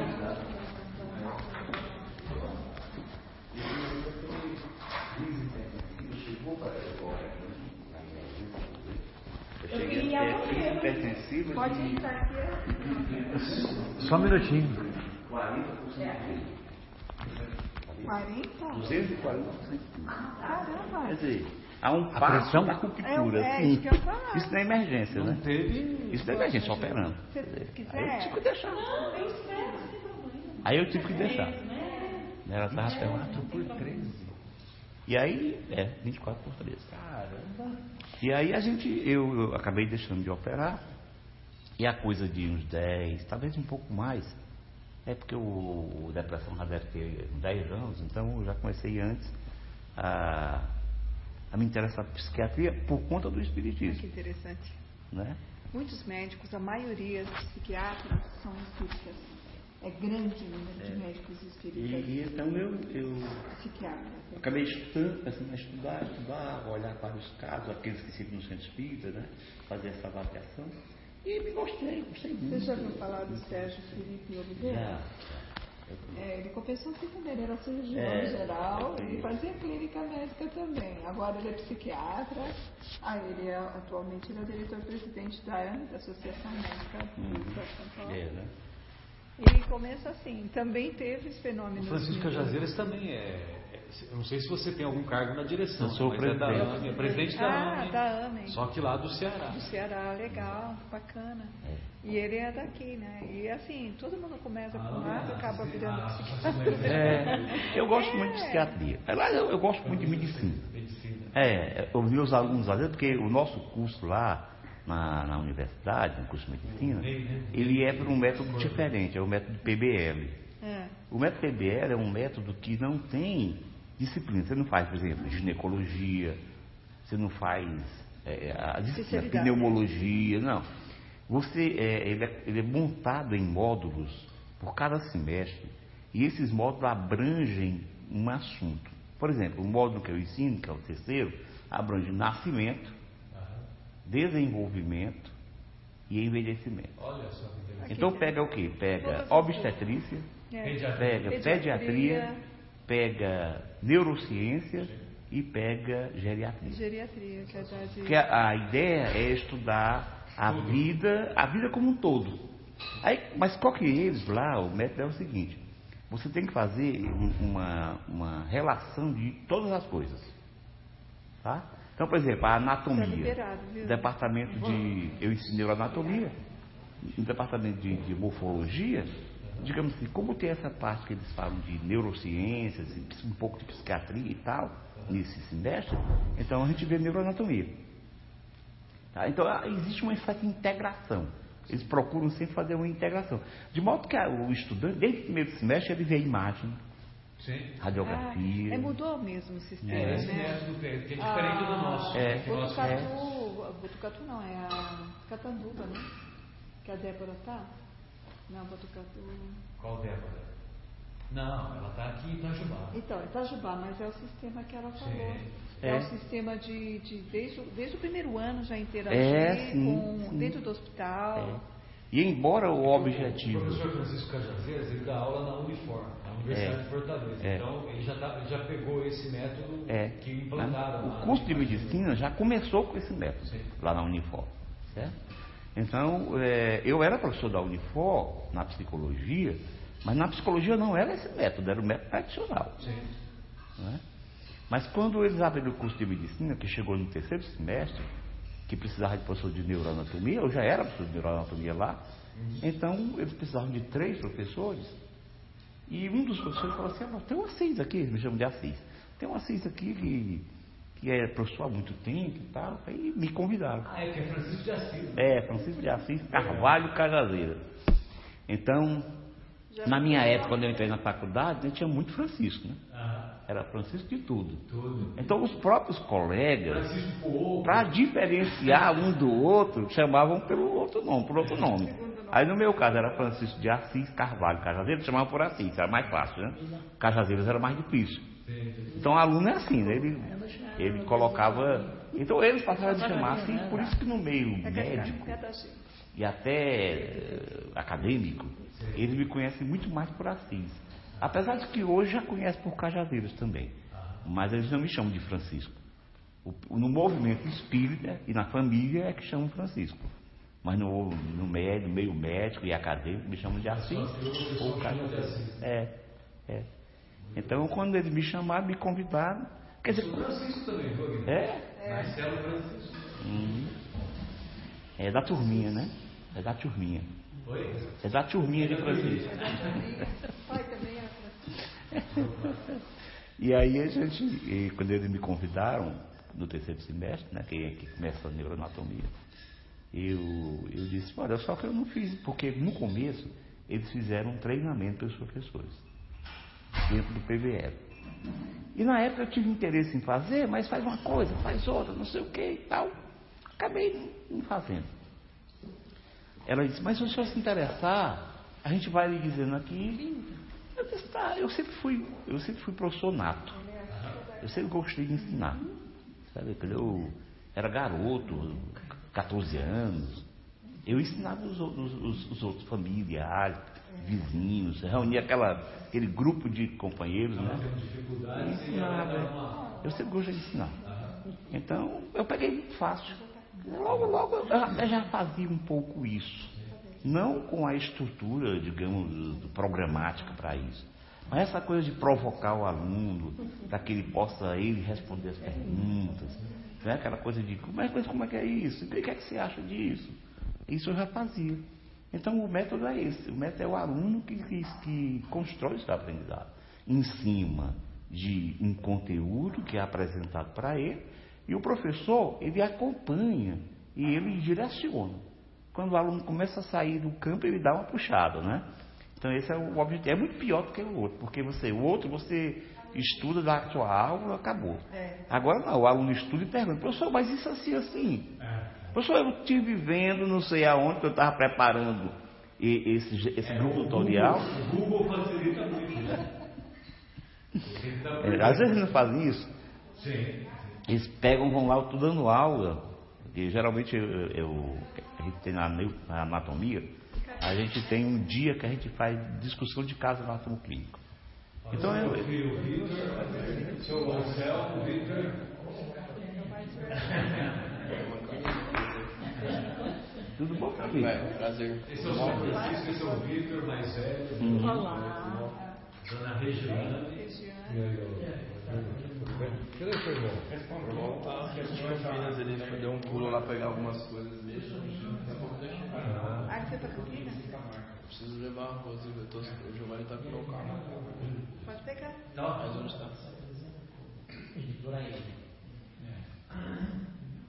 Pois é, então o- eu- a gente vê isso aí no caso da atomoclínica. Quando eu começar a conversar, que falar alguma coisa do tipo aquela enfermidade, aquele problema e tal, eles caras vão lá e. Sim, sim. É porque tá tudo lá na hora, tudo fácil. Gente, eu acho que o Burgo para mim foi um fantástico. Eu procuro sítio, procuro tudo. Como é que tem? É, mas. É, O que é bom, né? Que vai desmistificando muito também, né? É, Francisco, porque tem, tem muitas pessoas que tinham o conhecimento, né?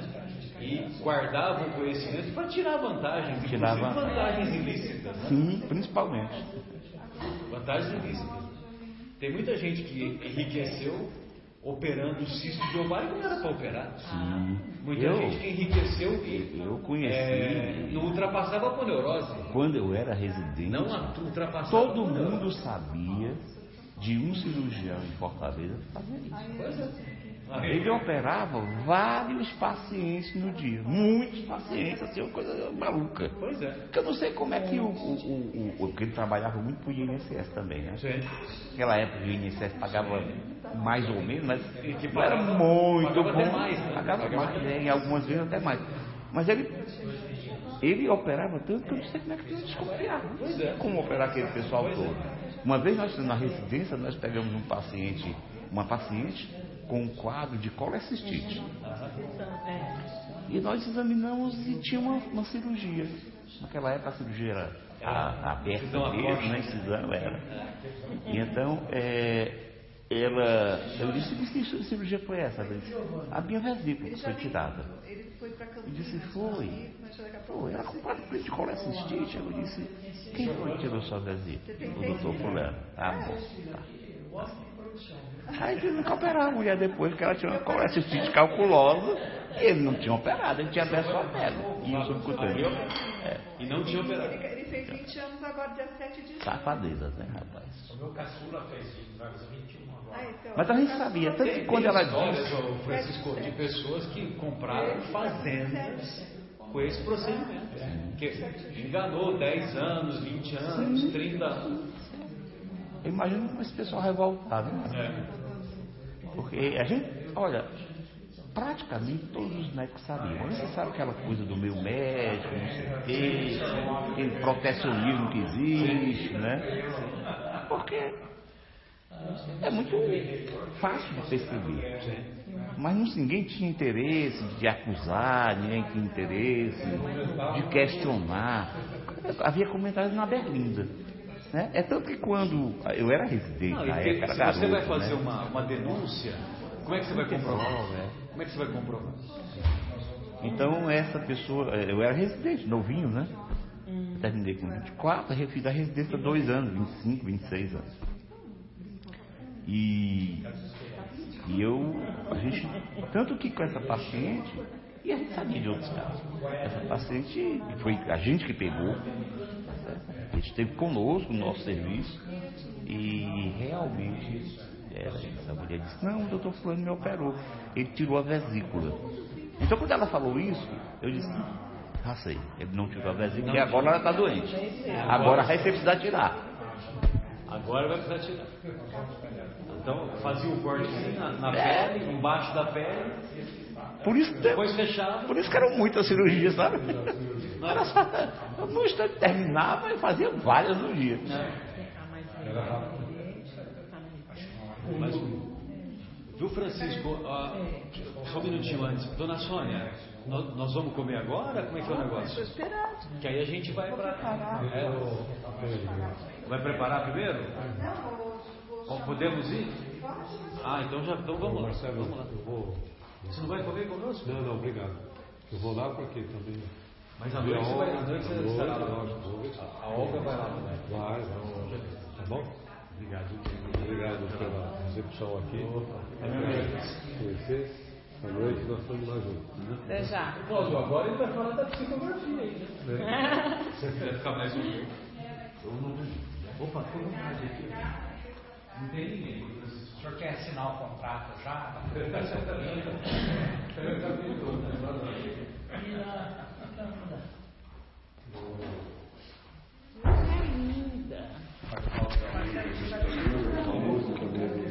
Então, Você que sabe, Guilherme, mas como que. Depois você vai. São... Agora ele vai falar da psicografia. tudo. Espera um pouquinho.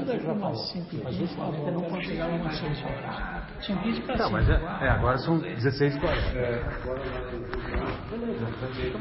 Tem você chegando lá, naquele horário que você costuma chegar, 6 e meia, 15 para 7, tá ótimo.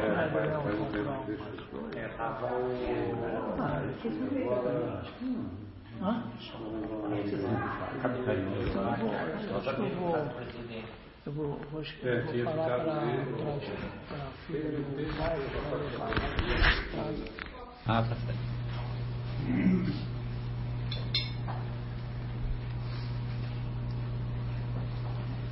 Então, viu, Francisco, mas aí, essa, antes da gente vir para cá, a gente tava, você ia falar sobre a psicografia, né?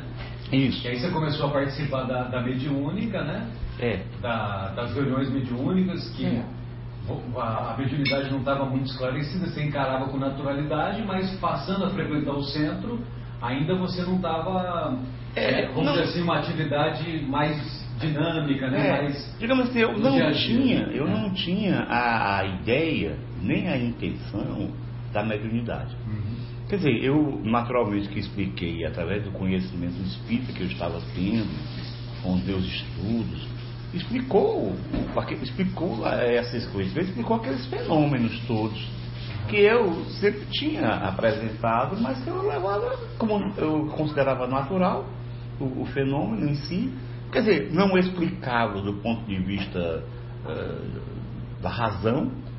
Por isso você sabe que a gente normalmente a gente vê as coisas e então quando não é explicado na razão, a gente tenta julgar, moldar a razão.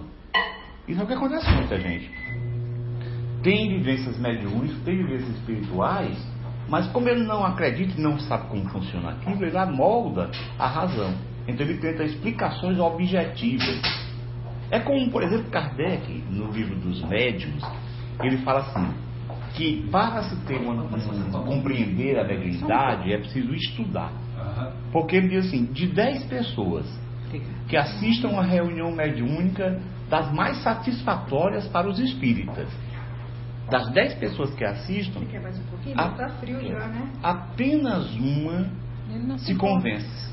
Exatamente. As demais saem sem se convencer e algumas em pior estado do que o que entrava. Exatamente. Por isso é preciso entender o que está acontecendo. E, e às Assim. vezes são fenômenos mediúnicos. Sim. É, É como ele diz, reunião das mais satisfatórias. Das mais satisfatórias. Para Inclusive materialização. Sim, sim, sim, sim. Agora, quando é, eu, então eu tinha explicações espíritas para essas questões que eu tinha vivido ao longo, quer dizer, não era uma coisa de todo dia, mas era uma questão que aparecia aqui, ali, aqui, acolá. Mas eu estava me habituando com isso, e como eu falei com as- os desdobramentos, eu já não me importava com isso. Acontecia, acontecia, tudo bem, sem problema nenhum. Agora, aí, então aí eu comecei a entender. Mas não tinha assim uma ideia de que aquilo que eu. era realmente um compromisso mediúnico. Então quando eu comecei, mais ou menos depois de uns três anos na casa, como trabalhador, logo eu me tornei trabalhador, logo nós nos tornamos trabalhadores e nos, nos dedicamos muito, estudei muito. E você participava das atividades assistenciais também? Sim, sim. Eu era, eu passei a ser coordenador de reunião né, pública, né, de- não pública, né, do estudo do Evangelho, é, participar de todas as, as atividades é, assistenciais do centro espírita. Eu era integrado, completamente integrado. Só não tinha ainda ido para a mediúnica, até que eles me convidaram depois desse tempo todo, uns três anos mais ou menos, e eu fui. E um belo dia eu estava, eu tenho ah, não apenas mediunidade psicográfica. Como eu falei para você, eu às vezes tenho audiência, mas o mais comum, dizer, não é que seja de todo dia, mas o mais comum é a vidência. Tenho também de psicofonia, mas mais comum é a vidência. Então eu vez ou outra eu vejo. Às vezes quando o espírito vai se comunicar, eu sei quem é, às vezes ele se mostra. E depois Herculano Pires Mas é mais no transmediúnico ou aqui agora? Se for aqui agora, eu já vou sair correndo. Não. Às vezes acontece, né? Às vezes acontece, mas não é assim. É mais, é mais na sala mediúnica. Às vezes acontece fora da sala mediúnica. Às vezes em casa eu consigo perceber alguns espíritos. E isso acontece com alguma frequência. É, por exemplo, no, às vezes nos hotéis que a gente viaja e fica no hotel, a gente consegue perceber uma, uma atmosfera às vezes difícil e algumas entidades também difíceis. É, isso pode acontecer, não é todo dia que acontece, não é todo momento que acontece, mas pode acontecer. Quer dizer, eu já estou acostumado, habituado com isso. Então, o, quando o Herculano, por exemplo, vai se comunicar, ele se apresenta. Eu consigo vê-lo. Certo? Ele chega, se aproxima de mim, eu consigo vê-lo. Aí sei que é ele, normalmente. Então, mas aí a psicografia, como eu falei para vocês, eu comecei a sentir um impulso muito grande para escrever. E acabei escrevendo. E houve um treinamento hum, de psicografia por algum tempo. Né? A psicografada ficava pelo centro espírita mesmo, até que depois começou a psicografia a ficar mais refinada. E um dos espíritos que, que começou esse refinamento foi o Herculano. Ele escreveu uma psicografia com o título de Limites Doutrinários.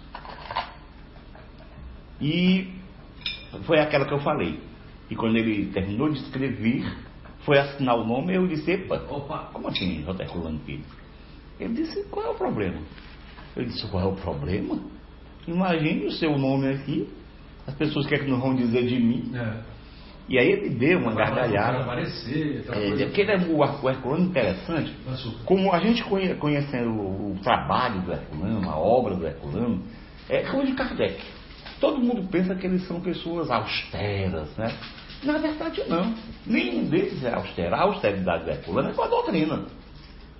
É com o cuidado que ele tem com a doutrina.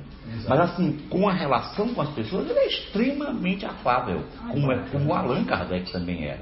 Então ele é bonachão, ele ri, ele brinca com um, ele. Entendeu? Ele não é um sujeito fechado. Como deve ser, né? E sim, É, sim, é o cara do espírito mais elevado. Olha, Vossa Excelência, nós Hum. vamos receber Vossa Excelência Sim. na minha cara. Não. É. Não tem né? isso, né? É o Arnaldo. é o Pois é, e isso é. é Você sabia que eu tenho essa a proposta assim? é, é, eu chamo as pessoas pelo nome. Sim.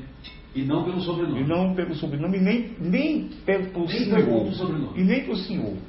É. Porque eu acho assim, quando você coloca senhor, você bota uma distância. Uma certa distância.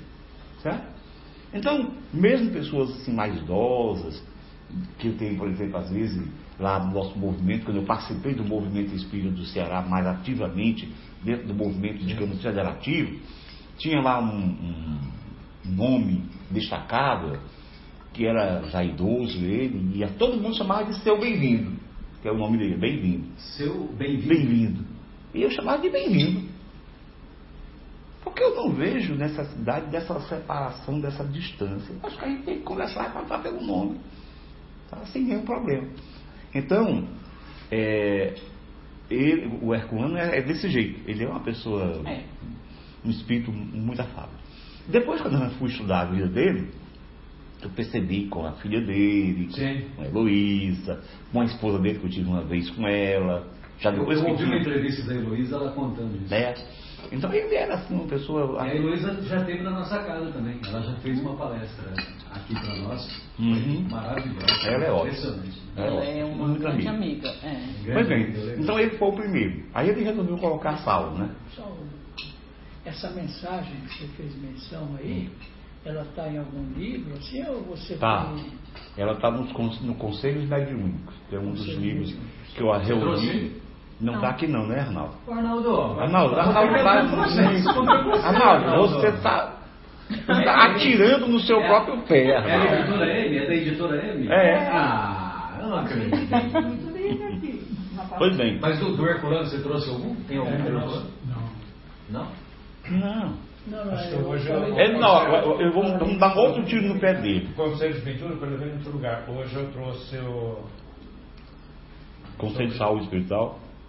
Não, também não. Não, a ideia sobre. Deus. É sobre A ideia é Deus. igual o assunto da ideia sobre Deus. É. Ah, mas é do Herculano? O Deus? Deus? É não. Não. Ele não quis publicar o Herculano, não. Não quis dar o tiro no outro pé dele. Depois eu vou contar essa história. então, assim, o Herculano foi quem. Esse, esse- essa, essa mensagem E tem uma outra também que depois ele psicografou, chamado Ave Allan Kardec. Ah, é, ah, Allan Kardec. Ele, então ele, essa mensagem eu publiquei no livro Conselhos Mediúnicos, que foi editado pela M, reuni vários autores espirituais e, e tem essas mensagens lá. Pois bem, então ele continuou e a, a outros, a outros espíritos também tiveram, trouxeram muitas informações. E o Agnello Moraes, que eu já falei, uhum. o, o, Hilário, que vai estar escrevendo um livro sobre mediunidade, mas não é aquele Hilário Silva. que psicografa ela, não é o Hilário Silva, não. não. É, é um, um, Foi um espírita cearense ah. que também usa o pseudônimo de Hilário. É, mas é da comunidade de vocês lá, é. que vocês conheciam. Eu não, eu não, eu não conheci. Ele era, a velha guarda foi, a velha guarda conheceu. Então ele é um espírito muito, também uma pessoa muito boa, um espírito muito bom, muito tranquilo, muito sereno. Ele está escrevendo um livro agora sobre mediunidade, que a proposta é ser uma sinopse teórico-prática. O nome do livro é Vivências Mediúnicas. Certo. certo?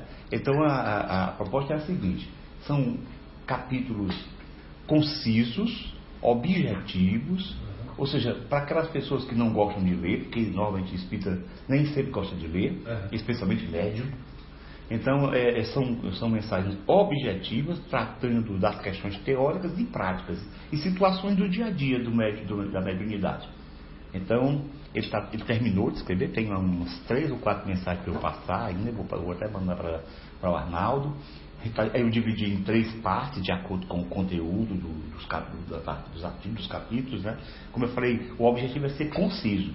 Por isso que eu vou eu sou, o, o, o subtítulo é sinopse sinopse teórico-prática. Uhum. Né? O nome do livro é Vivências Mas tem como base o livro dos médiuns, alguma coisa assim? Sim, sempre tem como base sim, o livro sim. dos médiuns. Né?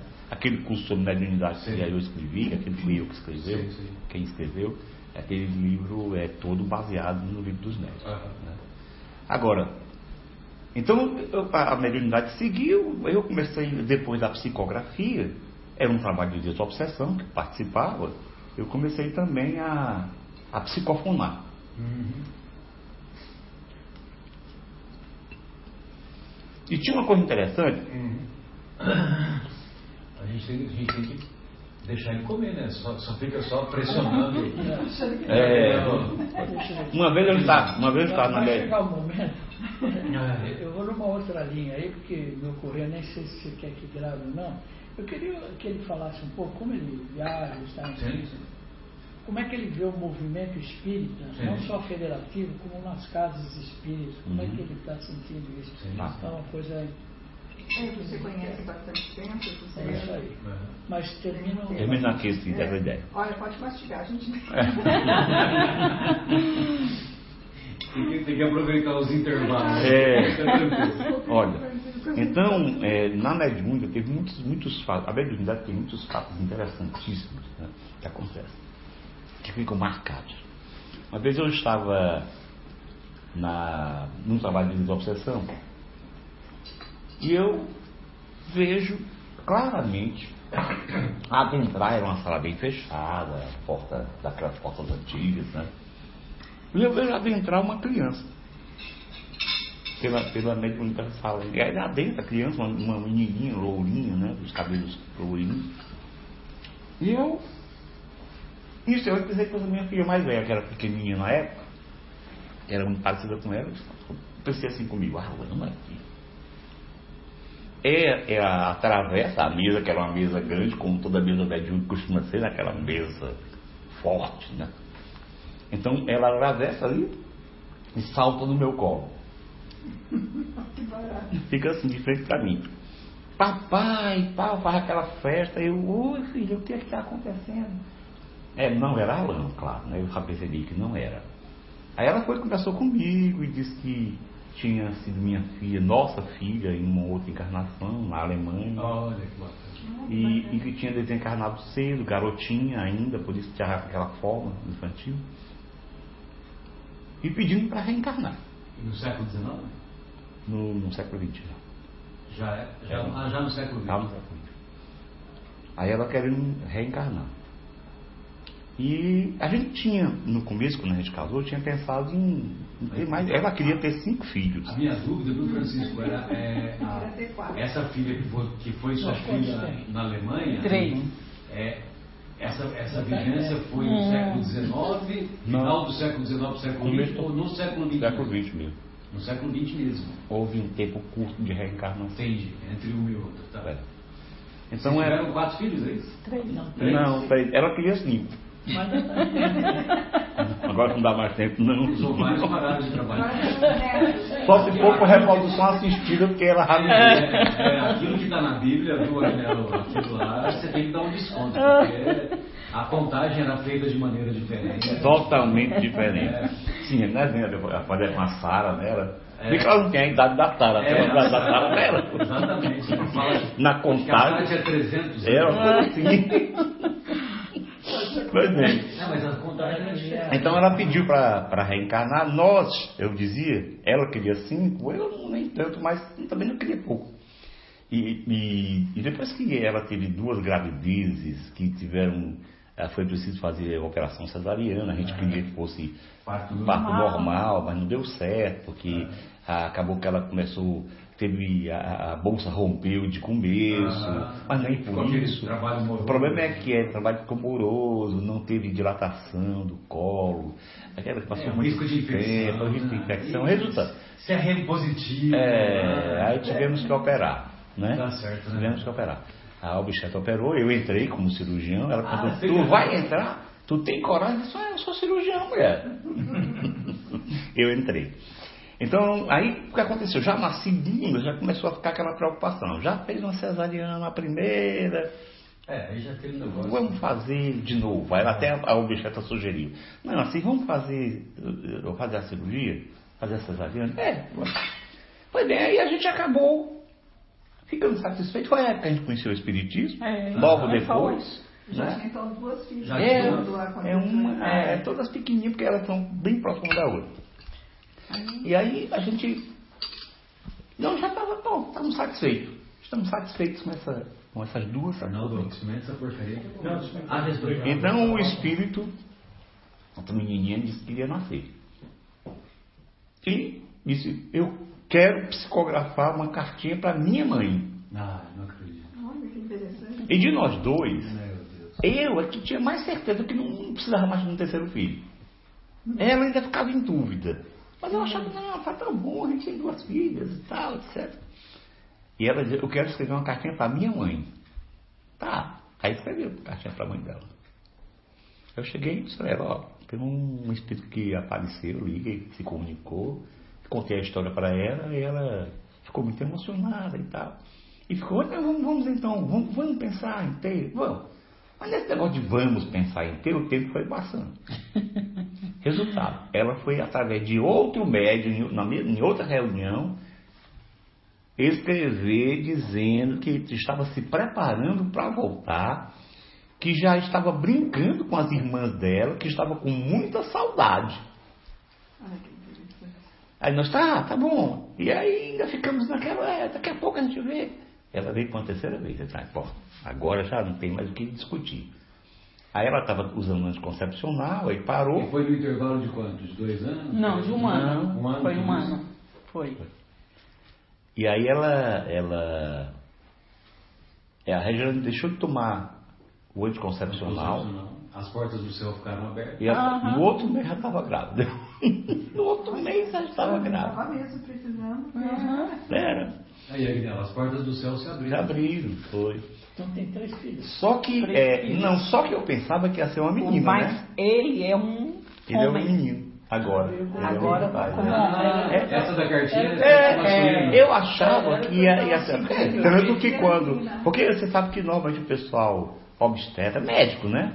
E especialmente naquela época, eles pensam que todo homem quer menino, quer um filho homem. É, e toda mulher é menina. É. E então ele diz assim, ah, sim, rapaz, ele é menino. Eu disse, gosto, eu gosto, eu gosto de menino. Ele falou assim, ah, mentiroso. É, Fica com essa besteira. Eu disse, ah, eu adoro menino, rapaz, que é isso? E aí quando foi no terceiro, foi o mesmo ultrassonografista, aí ele olhou para mim assim, é homem. Eu disse, não, é menino. Ele disse, é homem? Mas ela tinha vindo se apresentado como menininho, eu achei, é, depois era menino mesmo. E quando aí nesse eu não entrei no campo, eu fiquei só próximo assim, quando ele nasceu, então ela botou no meu braço. Quando ele nasceu, ela botou no meu braço. A primeira coisa que pode dizer foi rechuxir em mim. Não estou sabendo, estou entendendo. Já compreendi.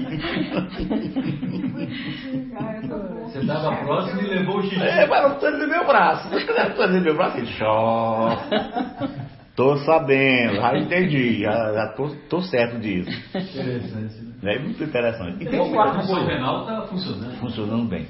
Então foi é, é, a mediunidade tem essas coisas. Depois da- das psicofonias, que um tempo passou, e as evidências que iam acontecendo, como eu falei, vez ou outra eu tinha a percepção visual do- dos espíritos, de algumas situações.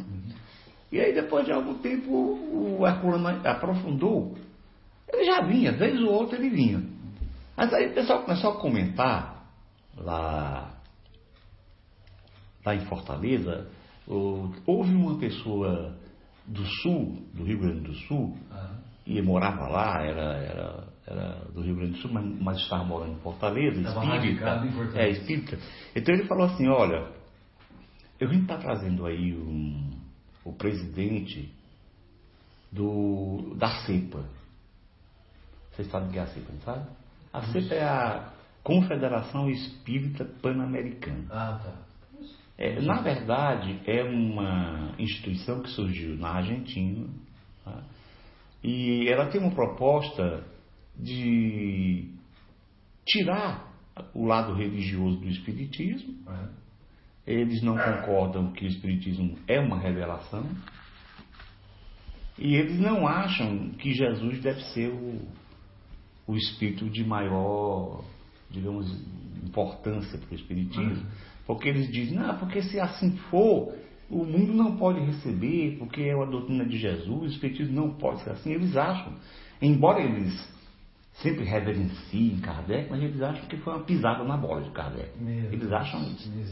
Então, Baseado em quê? Eles- Pois é, eles acham-? Pois é.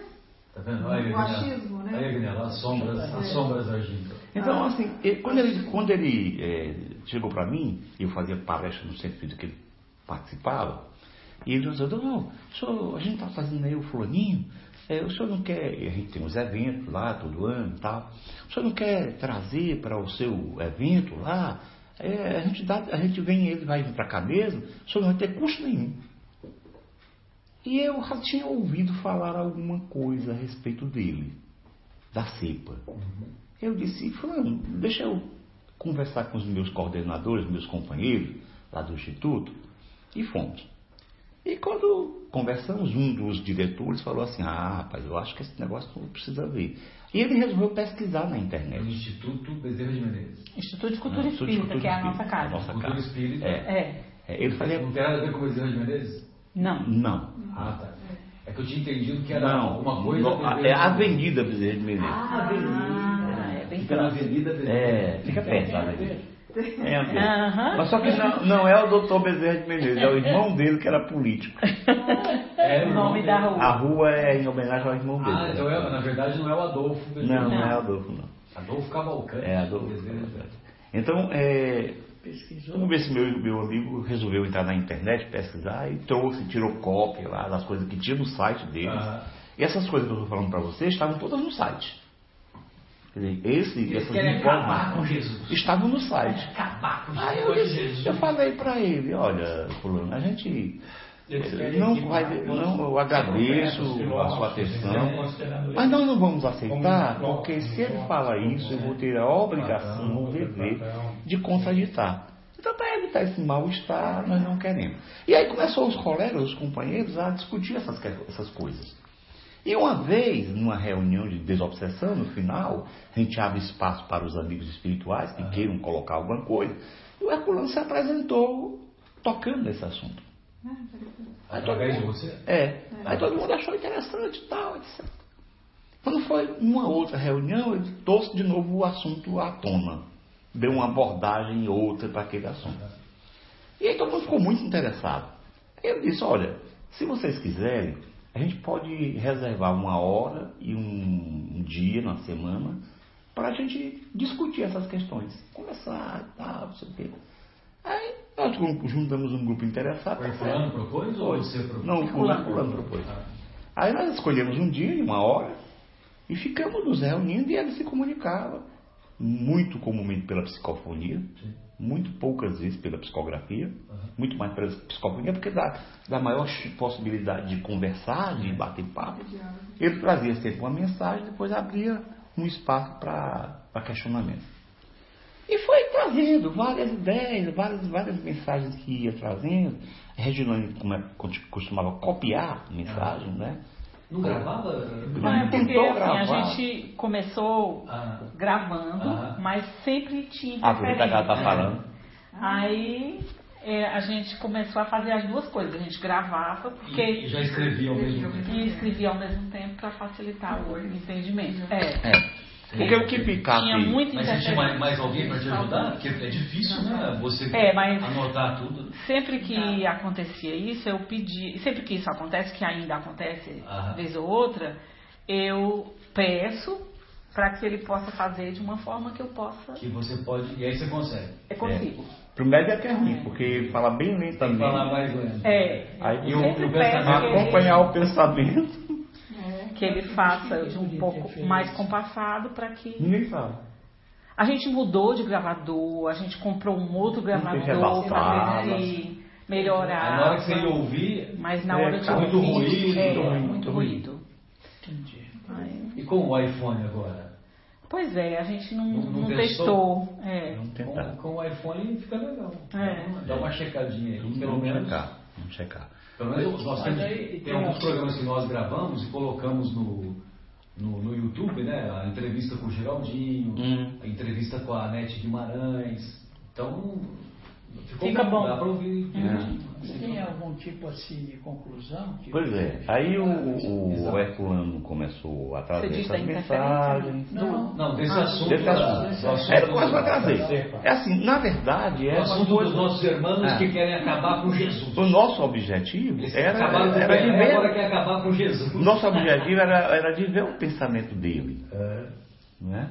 E por isso a gente era um momento assim de, sim. de encontro mesmo.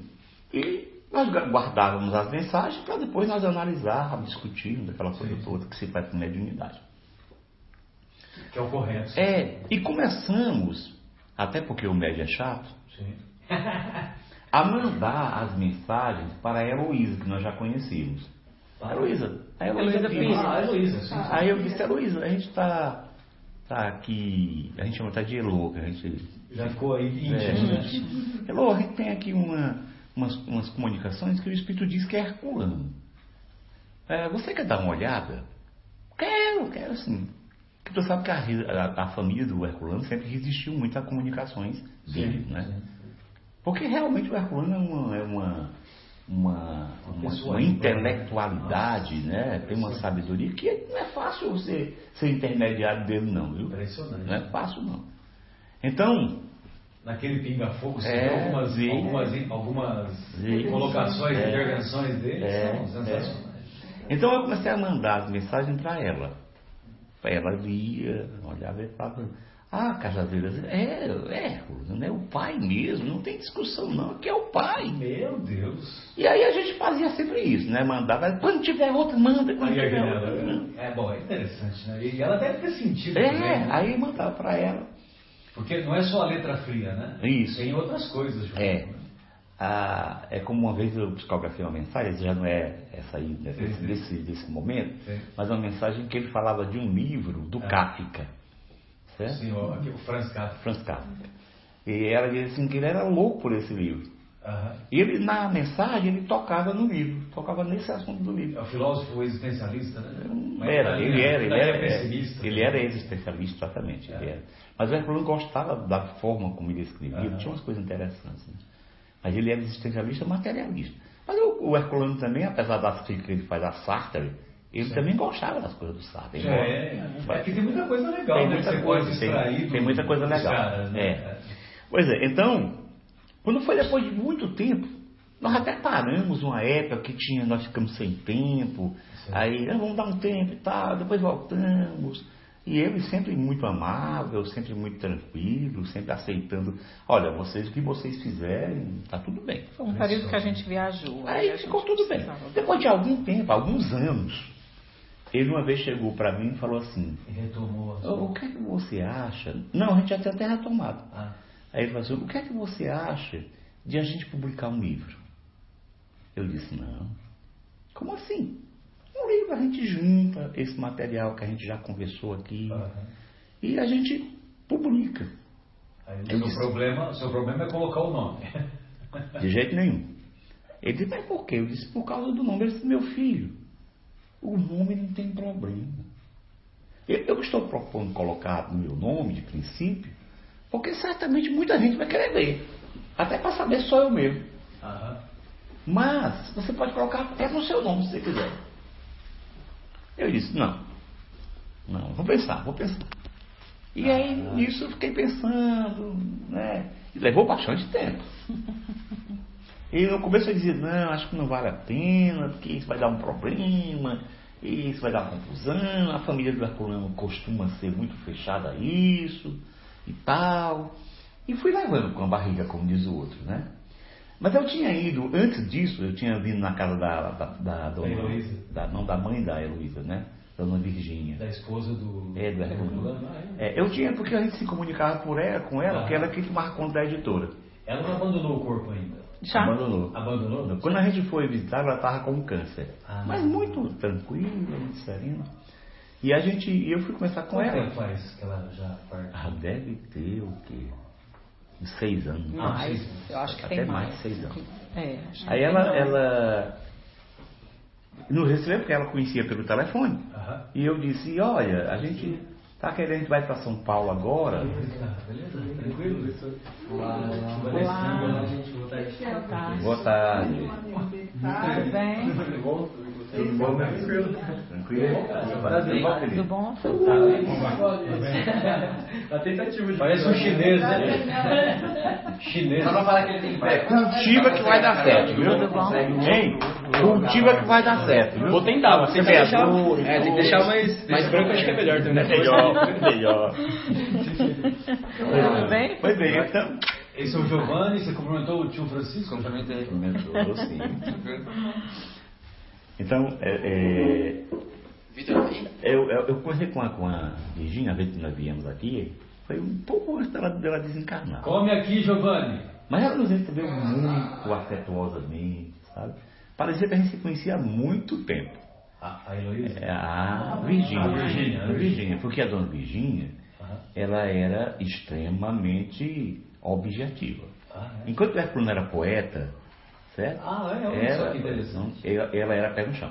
Que normalmente é o inverso. É o né? inverso. O Herculano, todo domingo, Ah. ele levava rosas para ela. Ah, E sabe o que ela dizia? É. Herculano, meu filho, a gente sem dinheiro, você fica com esse negócio de roda, não precisa disso não. Precisa, mulher. Então ela, como era pragmática, né? Realmente o Herculano viveu com muitas dificuldades. Aham. Ganhava pouco, tinha muita gente na casa para sustentar. Sim. Né? Porque além dos filhos, tinham os irmãos dela. Ele viveu de o sogro filosofia dela, né? muita dificuldade. Impressionante. Então, é, a gente começou com ela. E aí começou, passamos a tarde, conversamos, entramos na noite, jantamos com ela, o que não estava nem previsto. É, e ela falou muitas coisas do Herculano. E na época eu já tinha muitas psicografias do Herculano veio. E eu Ah. sabia que a família rejeitava sempre. A família, todas as comunicações, inclusive da encontro, eles rejeitavam. E quando você fala a família rejeitava, você quer dizer a, a Heloísa e a Virgínia ou mais outros Todos os filhos. Os filhos. Todo, a, a Virgínia e todos os filhos. Todos os filhos. E a, a, e a nossa querida Elo. Heloísa também. Também. ia na mesma linha. Também, na mesma linha. Aham. E aí eu mostrei para ela uma psicografia. Eu ô, ô, dona Virginia, deixa eu ler aqui uma psicografia para a senhora ouvir. Não, deixa eu ler uma mensagem que a senhora ouviu. Thalys, fatura aqui, ó. Aí ela disse. obrigado. Eu vou faturar. Então vai, fatura aqui, cara. Eu tô falando sério. Que isso? Não é só conversa, não. Pega isso aí. Já tá saindo, aí, Nela. Hã? Já tá saindo já. Quer que faz um marmitex pra ele? O Marmitex é uma boa, hein? Pega, pega mais 17 pedaços. Louco, não é isso, gente. Obrigado. A gente tá indo, viu? Muito, muito prazer conhecer vocês. Valeu. Pega mais A um. próxima vez que a gente se encontrar, você já vai estar com esse bigode, essa barba mais Eu já cheia. tô gordinho. Olha, tá falando aqui. Viu? Próxima vez você vai estar que nem o Salvador Dali. Dali. Não sei se é dali ou daqui, né? Não, nesse caso vai ser o Salvador daqui, né? Eu falo que parece D'Artagnan, os três Ô, G, deixa a ficha de inscrição aqui, não? Do Vasco? Só se perde o Vasco. É. Você vai voltar cedo, filho? Acho que sim. Tá bom. Aí eu li uma daquelas mensagens, limite doutrinário, Ave Kardec, coisa assim. Ave Kardec, Foi. Ave Allan Kardec. Ah, E aí, quando eu acabei de ler, ela olhou assim para mim e disse, e a de Herculano? Que eu não disse nada, só pedi para ela ouvir. A Heloísa ou a Virgínia? A Virgínia. Ela falou, é de Herculano? Ah. Não, Eu vou marcar uma bom, consulta pra você.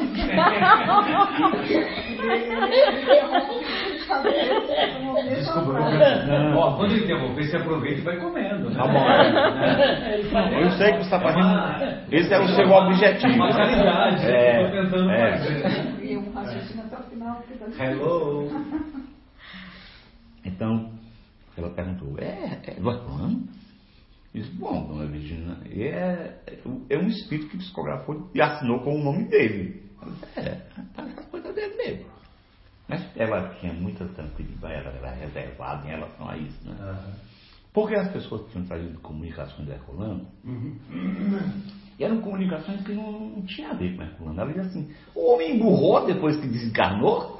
Ela dizia, né? E não pode empurrar, né? É, é, não emburrou? Há Mas há um não. refinamento, né? Imagina. Pois é. E a Heloísa sempre, depois que a gente começou a mostrar as, as comunicações para ela, uma vez a, a, a Dora Encontro esteve em Fortaleza e eu mostrei algumas comunicações antes, sem ser dessa, dessa fase agora.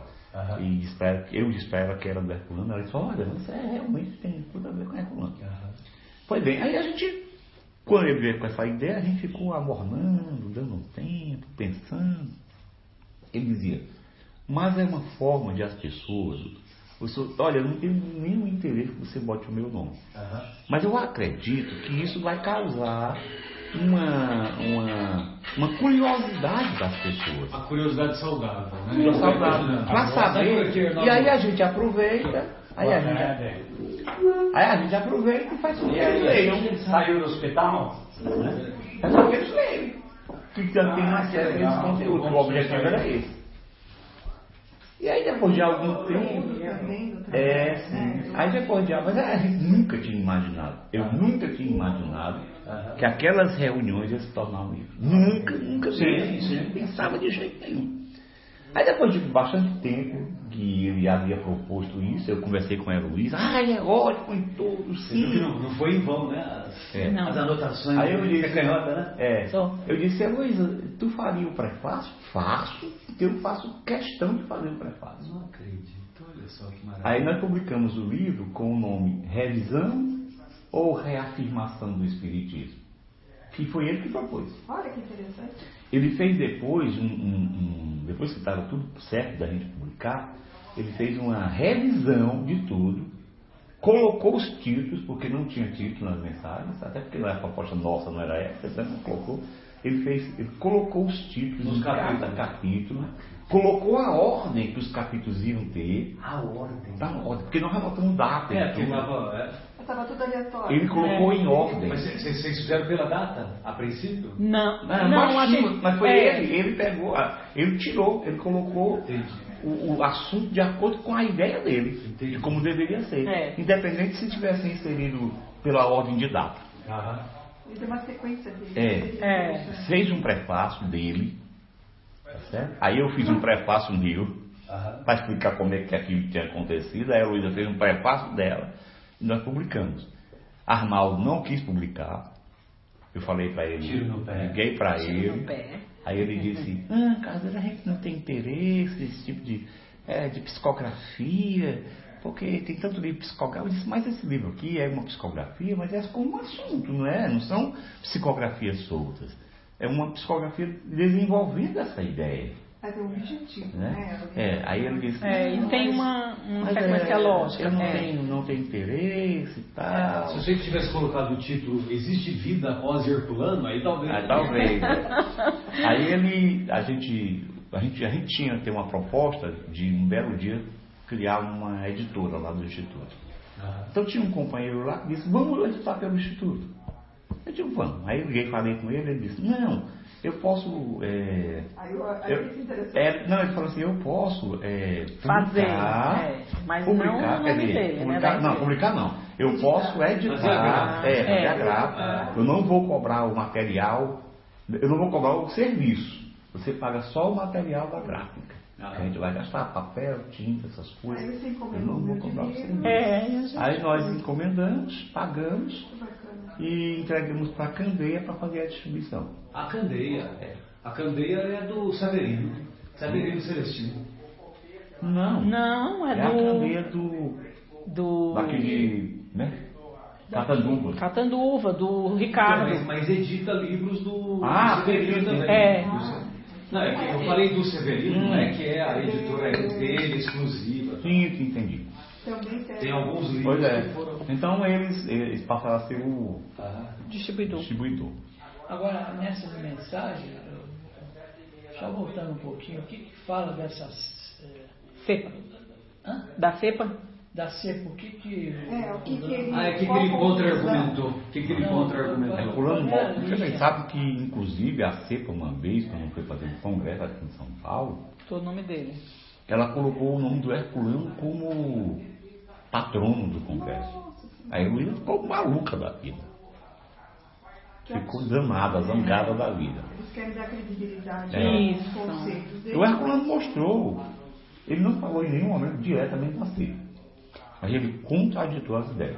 É, isso que ele Ele fez. mostrou, por exemplo, que Jesus é indiscutivelmente um referencial do Espiritismo, que não tem uma proposta religiosa comum, mas é uma questão religiosa do ponto de vista mais amplo, e que indiscutivelmente Jesus é um Espírito que tem uma, uma mensagem, que é um Espírito de grande eh, importância para o mundo, em termos de, de comando, de desenvolvimento, e que isso não altera porque o Espiritismo não tem uma, uma, uma questão sectária em visão, em visão religiosa, e que os espíritos missionários são todos da mesma falange.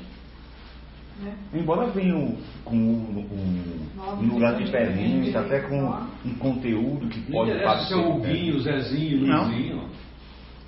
Fala da É da importância do Evangelho né? do Espiritismo, porque o pessoal da CEPA diz que o Evangelho segundo o Espiritismo foi uma pisada na bola de Kardec, que ele queria fazer média com a igreja. Não. Nossa senhora. Não, isso eu, eu- sabe, tudo bem, as pessoas têm o direito de falar. É. Mas, baseado no quê? Uhum. Em que, que eles argumentam essa situação, em que contexto que eles podem. Então, é assim, quando você começa a ver o desvio, é terrível, né? É. A gente, tá, a gente faz o evangelho aqui todo domingo, né, Marcelo? Já faz 27 anos que a gente faz o evangelho no ar. Domingos, 8 horas, meninos aqui leem, a gente discute cada um. E aí, ah, a gente pega ponta a ponta, desde a introdução Uhum. até Uhum. as últimas comentários da Vicente. A gente já, já fez essa Várias forma vezes. E, e gozar. Cada vez que a gente lia, a gente fala, como é que eu passei? Não sei É. como. Uhum. Já percebeu, parece que essa passagem. E você estava conversando aqui, eu me lembrei que nós estamos na fase da introdução. Hum. E na fase da introdução, eh, ele fala sobre o Espiritismo. É? E a ideia não partiu de uma pessoa, e já de partiu de um núcleo de várias Desse, pessoas. Não, É, do pão? É? Só um pedacinho. Deixa eu pegar esse aqui que Você pega esse restinho aqui pra gente. Olha, esse tá bom, viu? Vale a pena. Delicioso. Quer mais um leitinho para acompanhar? Não, tá. Tá, esse tempo, dois tempos. E fala que exatamente o, Espiritismo foi criado para não haver é, a responsabilidade de uma pessoa centralizar como se fosse a criatividade de, De um- de uma pessoa. É justamente para que não houvesse Opa. nenhuma, essa rápida, para que não houvesse essa, esse, esse tipo de coisa. Uhum. Mas mesmo assim, você vê, esse livro foi escrito há 157 anos, você faz 170 anos atrás. E, no entanto, você vê que tem grupos que tentam minar É. a ordem, né? É. De qualquer maneira. E, e vai- e tem gente que vai atrás, é o que eu fico mais Ele vai falando É. fala sobre isso no livro. Entendeu? Ele fala sobre essa questão da, das trevas que agem na tentativa e que muita gente, ele fala isso, muitos espíritas nem, Entram- entram nem na tomam onda. consciência, onda. nem têm consciência, né? acham que estão certíssimos. E ele fala mais, espírito desencarnado. Alguns espíritas desencarnados Ainda estamos ainda continuam nessa, nessa Essa ideia. mesma, essa, esse mesmo pensamento.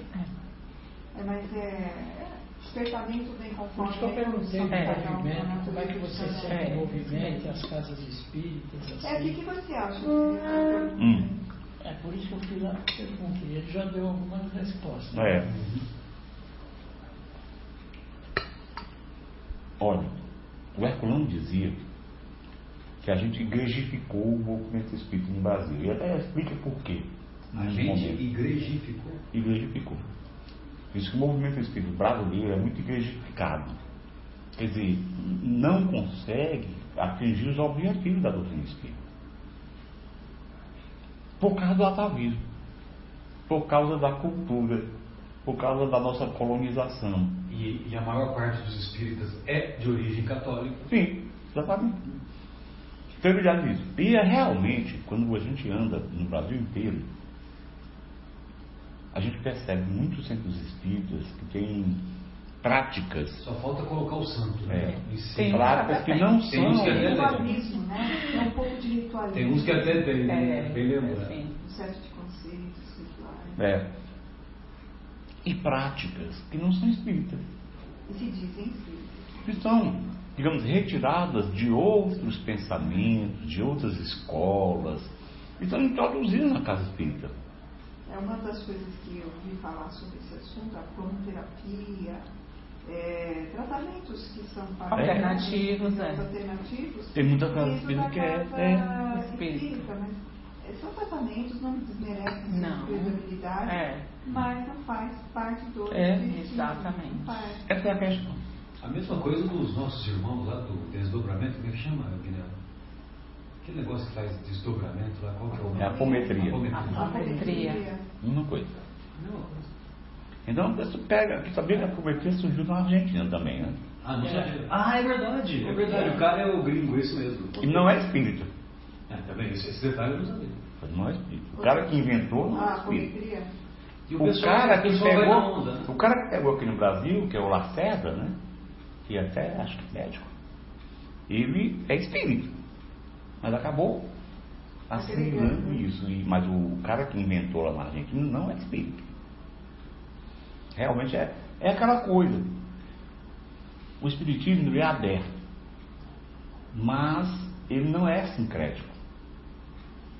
Quer dizer, o que estão fazendo é o mesmo que fizeram com a igreja. A igreja pegou, foi sincretizada com as práticas do politeísmo, Sim, sim. entendeu? Quer dizer, e hoje em dia o movimento espírita faz muito isso. É, o, o nosso querido Severino, ele até faz um comentário que eu acho muito, muito pertinente, né? Que ele diz assim, que é, achava-se que quando Paulo fosse para Roma, que, que, ele, que ele iria conseguir cristianizar os, os romanos. Hum. Cristianizar os romanos. Só que, né, devido à, à mistura, né, então o que, que aconteceu? O, o politeísmo romano se misturou com as práticas cristãs. né? É. Entendeu? Então, então, quer dizer, você vê que isso é um processo, né? Lá, 100 anos. Nós né? tivemos uma questão Saulo seguinte. morreu em 65, 64. É. Temos uma questão seguinte. A romanização do cristianismo, de certo, que ajudou a difundir, A difundir, o que, é, cristianismo. que, que tem um papel. né? Porém, É, houve um ônus. houve o outro. E o ônus foi essas, esse sincretismo, porque o que aconteceu naquela época? O povo romano estava querendo mudar. Você sabe disso, né? Eles já não aguentavam mais a situação que eles eles precisavam de espiritualização. Sim, sim. O Roma já estava, tinha tido um Fausto, já estava decaindo, né? Porque ninguém queria trabalhar, todo mundo queria viver na, na orgia, porque dinheiro, né? Poder.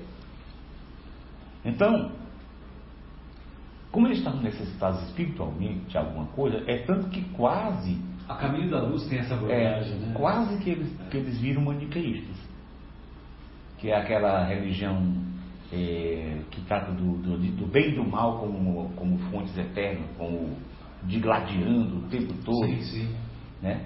É uma, eu até falo rapidamente deles no, no, no meu livro, É da Ideia sobre Deus. né? Do zoroastrismo, é, derivado do zoroastrismo. É, é no mesmo lugar, da Pérsia, na época, antiga Pérsia, né? Sim, sim. Só que eles são uma, uma, uma visão diferenciada do zoroastrismo, que era muito austero. Ah, Eles têm algumas coisas do, do cristianismo, mas ele, ele tem outras propostas que não, não são exatamente.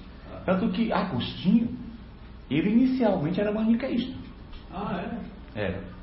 Eu não sabia. Depois ele deixou o maniqueísmo. Aí ele tornou-se cristão. Então, assim, quase que os romanos iam ser maniqueístas. Aí depois acabaram voltando-se para o cristianismo. Mas houve um mundo, como eu disse, quer dizer, pra, como eles já estavam acostumados, e eles eram, o, o imperador é quem estava à frente disso tudo, o imperador romano. Então o que aconteceu? Ele, bom, eu quero isso. Então, para que pudesse todo mundo aceitar, eles incorporaram práticas do politeísmo, rituais do politeísmo. E aí o, o cristianismo passou a ser, o cristianismo dogmático é um cristianismo sin- sincrético, não é a mensagem pura de Jesus. A mensagem pura de Jesus não, não era nem para ter uma religião específica. Não tinha nem igrejas, não tinha nem parede. Não, não. Não tinha nome, Uhum. era, era uma coisa expandida, né? Mas é que o orgulho do homem ele fez É. as igrejas serem erguidas, né? E nesse contexto, ah, respondendo a sua pergunta... Quer dizer, você sente isso no movimento nas casas. E federativamente, como é que você vê isso aí? Você Olha. tem uma- Sim. A, a gente sabe que existem algumas dificuldades nas federações. Isso é uma coisa meio crônica. Eu já fui membro de, da federação no, no Ceará. Eu fui vice-presidente no, no mandato. O movimento federativo, do ponto de vista teórico, isso é bom. Mas do ponto de vista prático, ele acaba se ressentindo de determinados comportamentos políticos que não são exatamente de uma política espírita e de Que alguns se assemelham à política convencional. sim Ah. e de alguns personalismos que atrapalham Eu acho que o grande problema que espiritismo é o personalismo. é, Cada um acha que tem que ser feito de um jeito e, e acaba perdendo a pureza, a natureza É. da, da, da essência. E aí vem, é, que eu acho muito gozado, milindres. Ah isso é, coisa disputas, não consigo mas muito frequente ah, ah, ninguém consegue superar esse isso consenso dentro de uma casa espírita, falei, puxa, isso não pode existir. É. A gente tem que falar uma linguagem única e todos estão no mesmo patamar. É isso mesmo. eu costumo dizer que a unificação que é uma proposta federativa é uma proposta de Kardec mas a unificação é de outra forma para Kardec o que é que Kardec diz ele diz o seguinte o ideal é que nós tivéssemos uma comissão central com representantes mesmo das casas espíritas, dos movimentos espíritas. Mas o, o- o- cada região tinha suas características. E cada cara era inteligente, ele sabia que você não pode gessar um movimento. Tá certo? Porque se você faz isso, você impede, impede que as pessoas possam realizar o seu trabalho. Quer dizer, não tem como você querer uma casa espírita eh, num país como o Brasil com as mesmas características que eu digo administrativas Fora do Brasil. e fora do Brasil. Não tinha como. E até no Brasil. pessoal do norte, o pessoal do sul. Até numa mesma cidade. Mesma cidade. é. Tem características diferentes, é um público diferente, é um grupo de trabalhadores diferente. O mais importante, por isso que eu digo, o mais importante é que a gente se reja pela codificação. Sim. Né? A codificação, você, portanto, precisa estudar. É. Não dá para fazer um espiritismo de, da minha moda. Porque esse é o outro problema do Brasil. É o espiritismo à moda da casa. Né? A moda da casa é assim, você é a dirigente, você. Ah, bom, é assim, assim acabou. A gente às vezes, quando eu comecei. né? É, quando eu comecei a ir no espiritismo, né? A gente fica assim meio achando que pode acontecer É. e tal. Aquele entusiasmo. alguns companheiros, né, que tinham um comportamento dentro da mediunidade, coisa assim, mas fulano, Kardec diz assim, que ele dizia, Kardec era na época dele, agora sou eu. É. Não, mas é frequente isso. E eu passei, atenção, na casa espírita que eu, que eu participava, que eu passei nove anos lá, e fui expulso. Você foi expulso? Fui expulso. Olha. A Regilane. Verdade, também. Regilane também. É. A Regilane também foi também. Fomos nós dois Pensei que ela tinha contribuído para a sua expulsão. Fomos nós dois expulsos. O, o, o presidente biônico, né, presidente laranja, na verdade, que era uma pessoa boa, um senhor já bem simples. Ele chegou à nossa casa no começo do ano, de um desses anos aí, e disse, pai, Caseiro, eu queria conversar contigo, um assunto chato, rapaz. Ah. O que é, Gerardo? Ela desencanou. Pai, é porque Os meninos lá. o menino lá me pediram, quer dizer, resolveram, resolveram, me pediram para ser o portador é, dessa notícia. Muito chato. É, chato e tudo, mas eles resolveram que vocês não, vão continuar mais lá no Clube Centro Espírita. Eu falei assim, bom, se vocês são os donos do Centro Espírita, o que, é que eu posso fazer? E a gente tinha muito. Não, a gente tinha muito vínculo, inclusive com todos eles. Tinha mesmo Tinha carinho, muito- afeto, certo? Agora, o que eles não concordavam... amizade, né? Participavam das atividades juntos. Participavam e tinha mais, e tinha mais. Tinha coordenação, exemplo, inclusive, o, na o casa. trabalho era feito assim, nós concordávamos com o trabalho. Mas como nós tentávamos trazer as, as ideias para aquilo que o Espiritismo ensina, e eles não concordavam, então fomos convidados a sair. né? Com certeza, inspiração perigosa. É, com certeza. E pessoas que nós amamos, não amamos na verdade. Sim. Amamos na verdade. É um nível de amadurecimento né? É. espiritual. É. Então, Psicológico. é. Então, é, é, se nós tivéssemos estudos, esse nosso problema no movimento espírita ainda é estudo. Tá certo? Porque cada grupo tem que ver. Francisco, você fala para o médium estudar e ele sai correndo. É, É. impressionante. Não tem É por, isso, Abrir um é por isso que no Instituto de Cultura Espírita. Não estou falando do seu caso, viu? Você Não, é não. estudiosa. É a sua? É, ela é estudiosa, ela é média. É média, né? Média. Nós fazemos o curso, a, a nossa casa lá tem já um grupo de 300 estudantes, em média, anualmente, né, Guilherme? Nós fazemos desde O 280, né? Então, até, arredondando. desde o preparatório até o, o, o- o que a gente faz a cada dois anos, que é o que a Dulce dá, A reforma íntima. reforma íntima. E a gente faz reciclagem, a gente procura fazer reciclagem, Marcelo dá aula, eu dou aula. E a gente viu como aumentou o interesse das pessoas quererem aprender. Então existe Hum. um perfil atualmente que as Sim. pessoas querem ter conhecimento. Uhum. E, e- e- e o grupo é coeso, claro que sempre É. tem alguns militantes que acabam saindo, É. Mas assim, sempre fica aqueles que realmente e faz o curso. Mas, querida, isso que você Tá? falou é verdade. Só que tem, tem colegas, estou falando de maneira Sim, geral. agora existe Tem colegas que dão, dão passe re- religiosamente, são médiums passistas, né, Guilherme? Todo ano, direitinho, tal, tal, mas não abre um livro lá não sei Não. quanto tempo. É, mas é. Entendeu? É isso que eu te falando. É Mas isso é mesmo. isso mesmo. Isso mesmo, é, acho que isso foi. É lógico que é importante o coração, o sentimento, né? E, e tem, tem É mais uma importante. coisa, né? Mas tem que É, eu, eu, eu, costumo, eu costumo dizer, como eu sou dirigente espírita, É. então eu costumo dizer que eu posso falar do dirigente espírita. Então, assim, eu digo que o Ah, grande deu ainda? problema do movimento espírita são os dirigentes. já tinha sido dado. Não, querido. Não? É, Porque os dirigentes é quem deveriam ser pessoas com conhecimento, com amadurecimento e com compromisso com a doutrina espírita E, e quem tem convicção da doutrina espírita, a primeira coisa que percebe é que a doutrina espírita é uma doutrina de ensino. Sim, sim. Educação. É educação. Então, se é educação, A base você é não pode deixar de com ter, de né? ter estudos e mais. Estudos baseados na codificação. Porque senão você inventa, você é, assimila coisas que pode até ser muito interessante, mas não é só espírita. Suco Então você não é. Não Eu quero tem- um pouco d'água somente. Eu quero também. Suco não. Você não tem fidelidade. é Sei. Não. Senão a gente vai deixar de ser. O, o, o Bezerra de Menezes já dizia isso. Nós seremos pessoas completamente diferentes uns dos outros. Porque cada qual faz da sua maneira. Obrigada. É, amar, é, quero. É, na verdade, é, é uma questão de humildade. O nosso problema é, é orgulho, como diz, no, no livro dos Espíritos. O nosso grande problema da humanidade é orgulho. É você achar que só ele está certo. E pronto.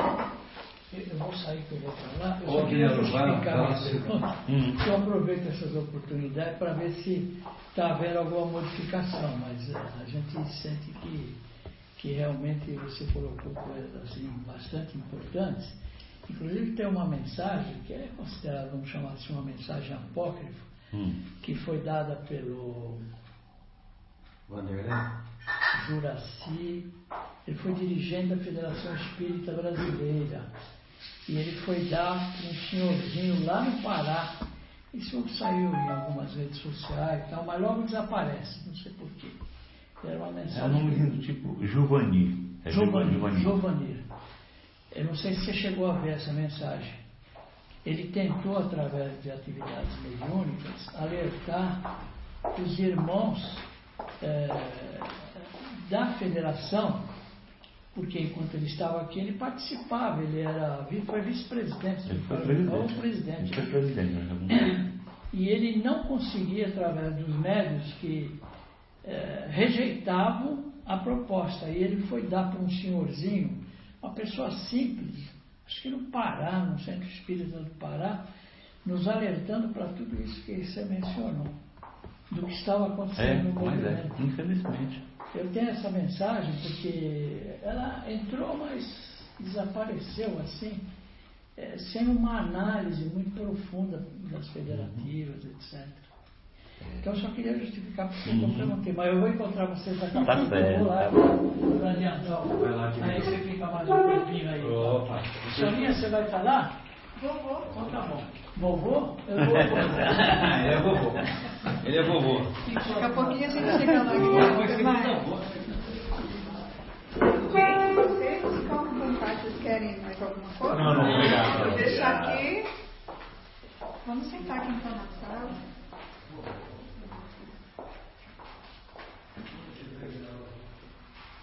Então, é.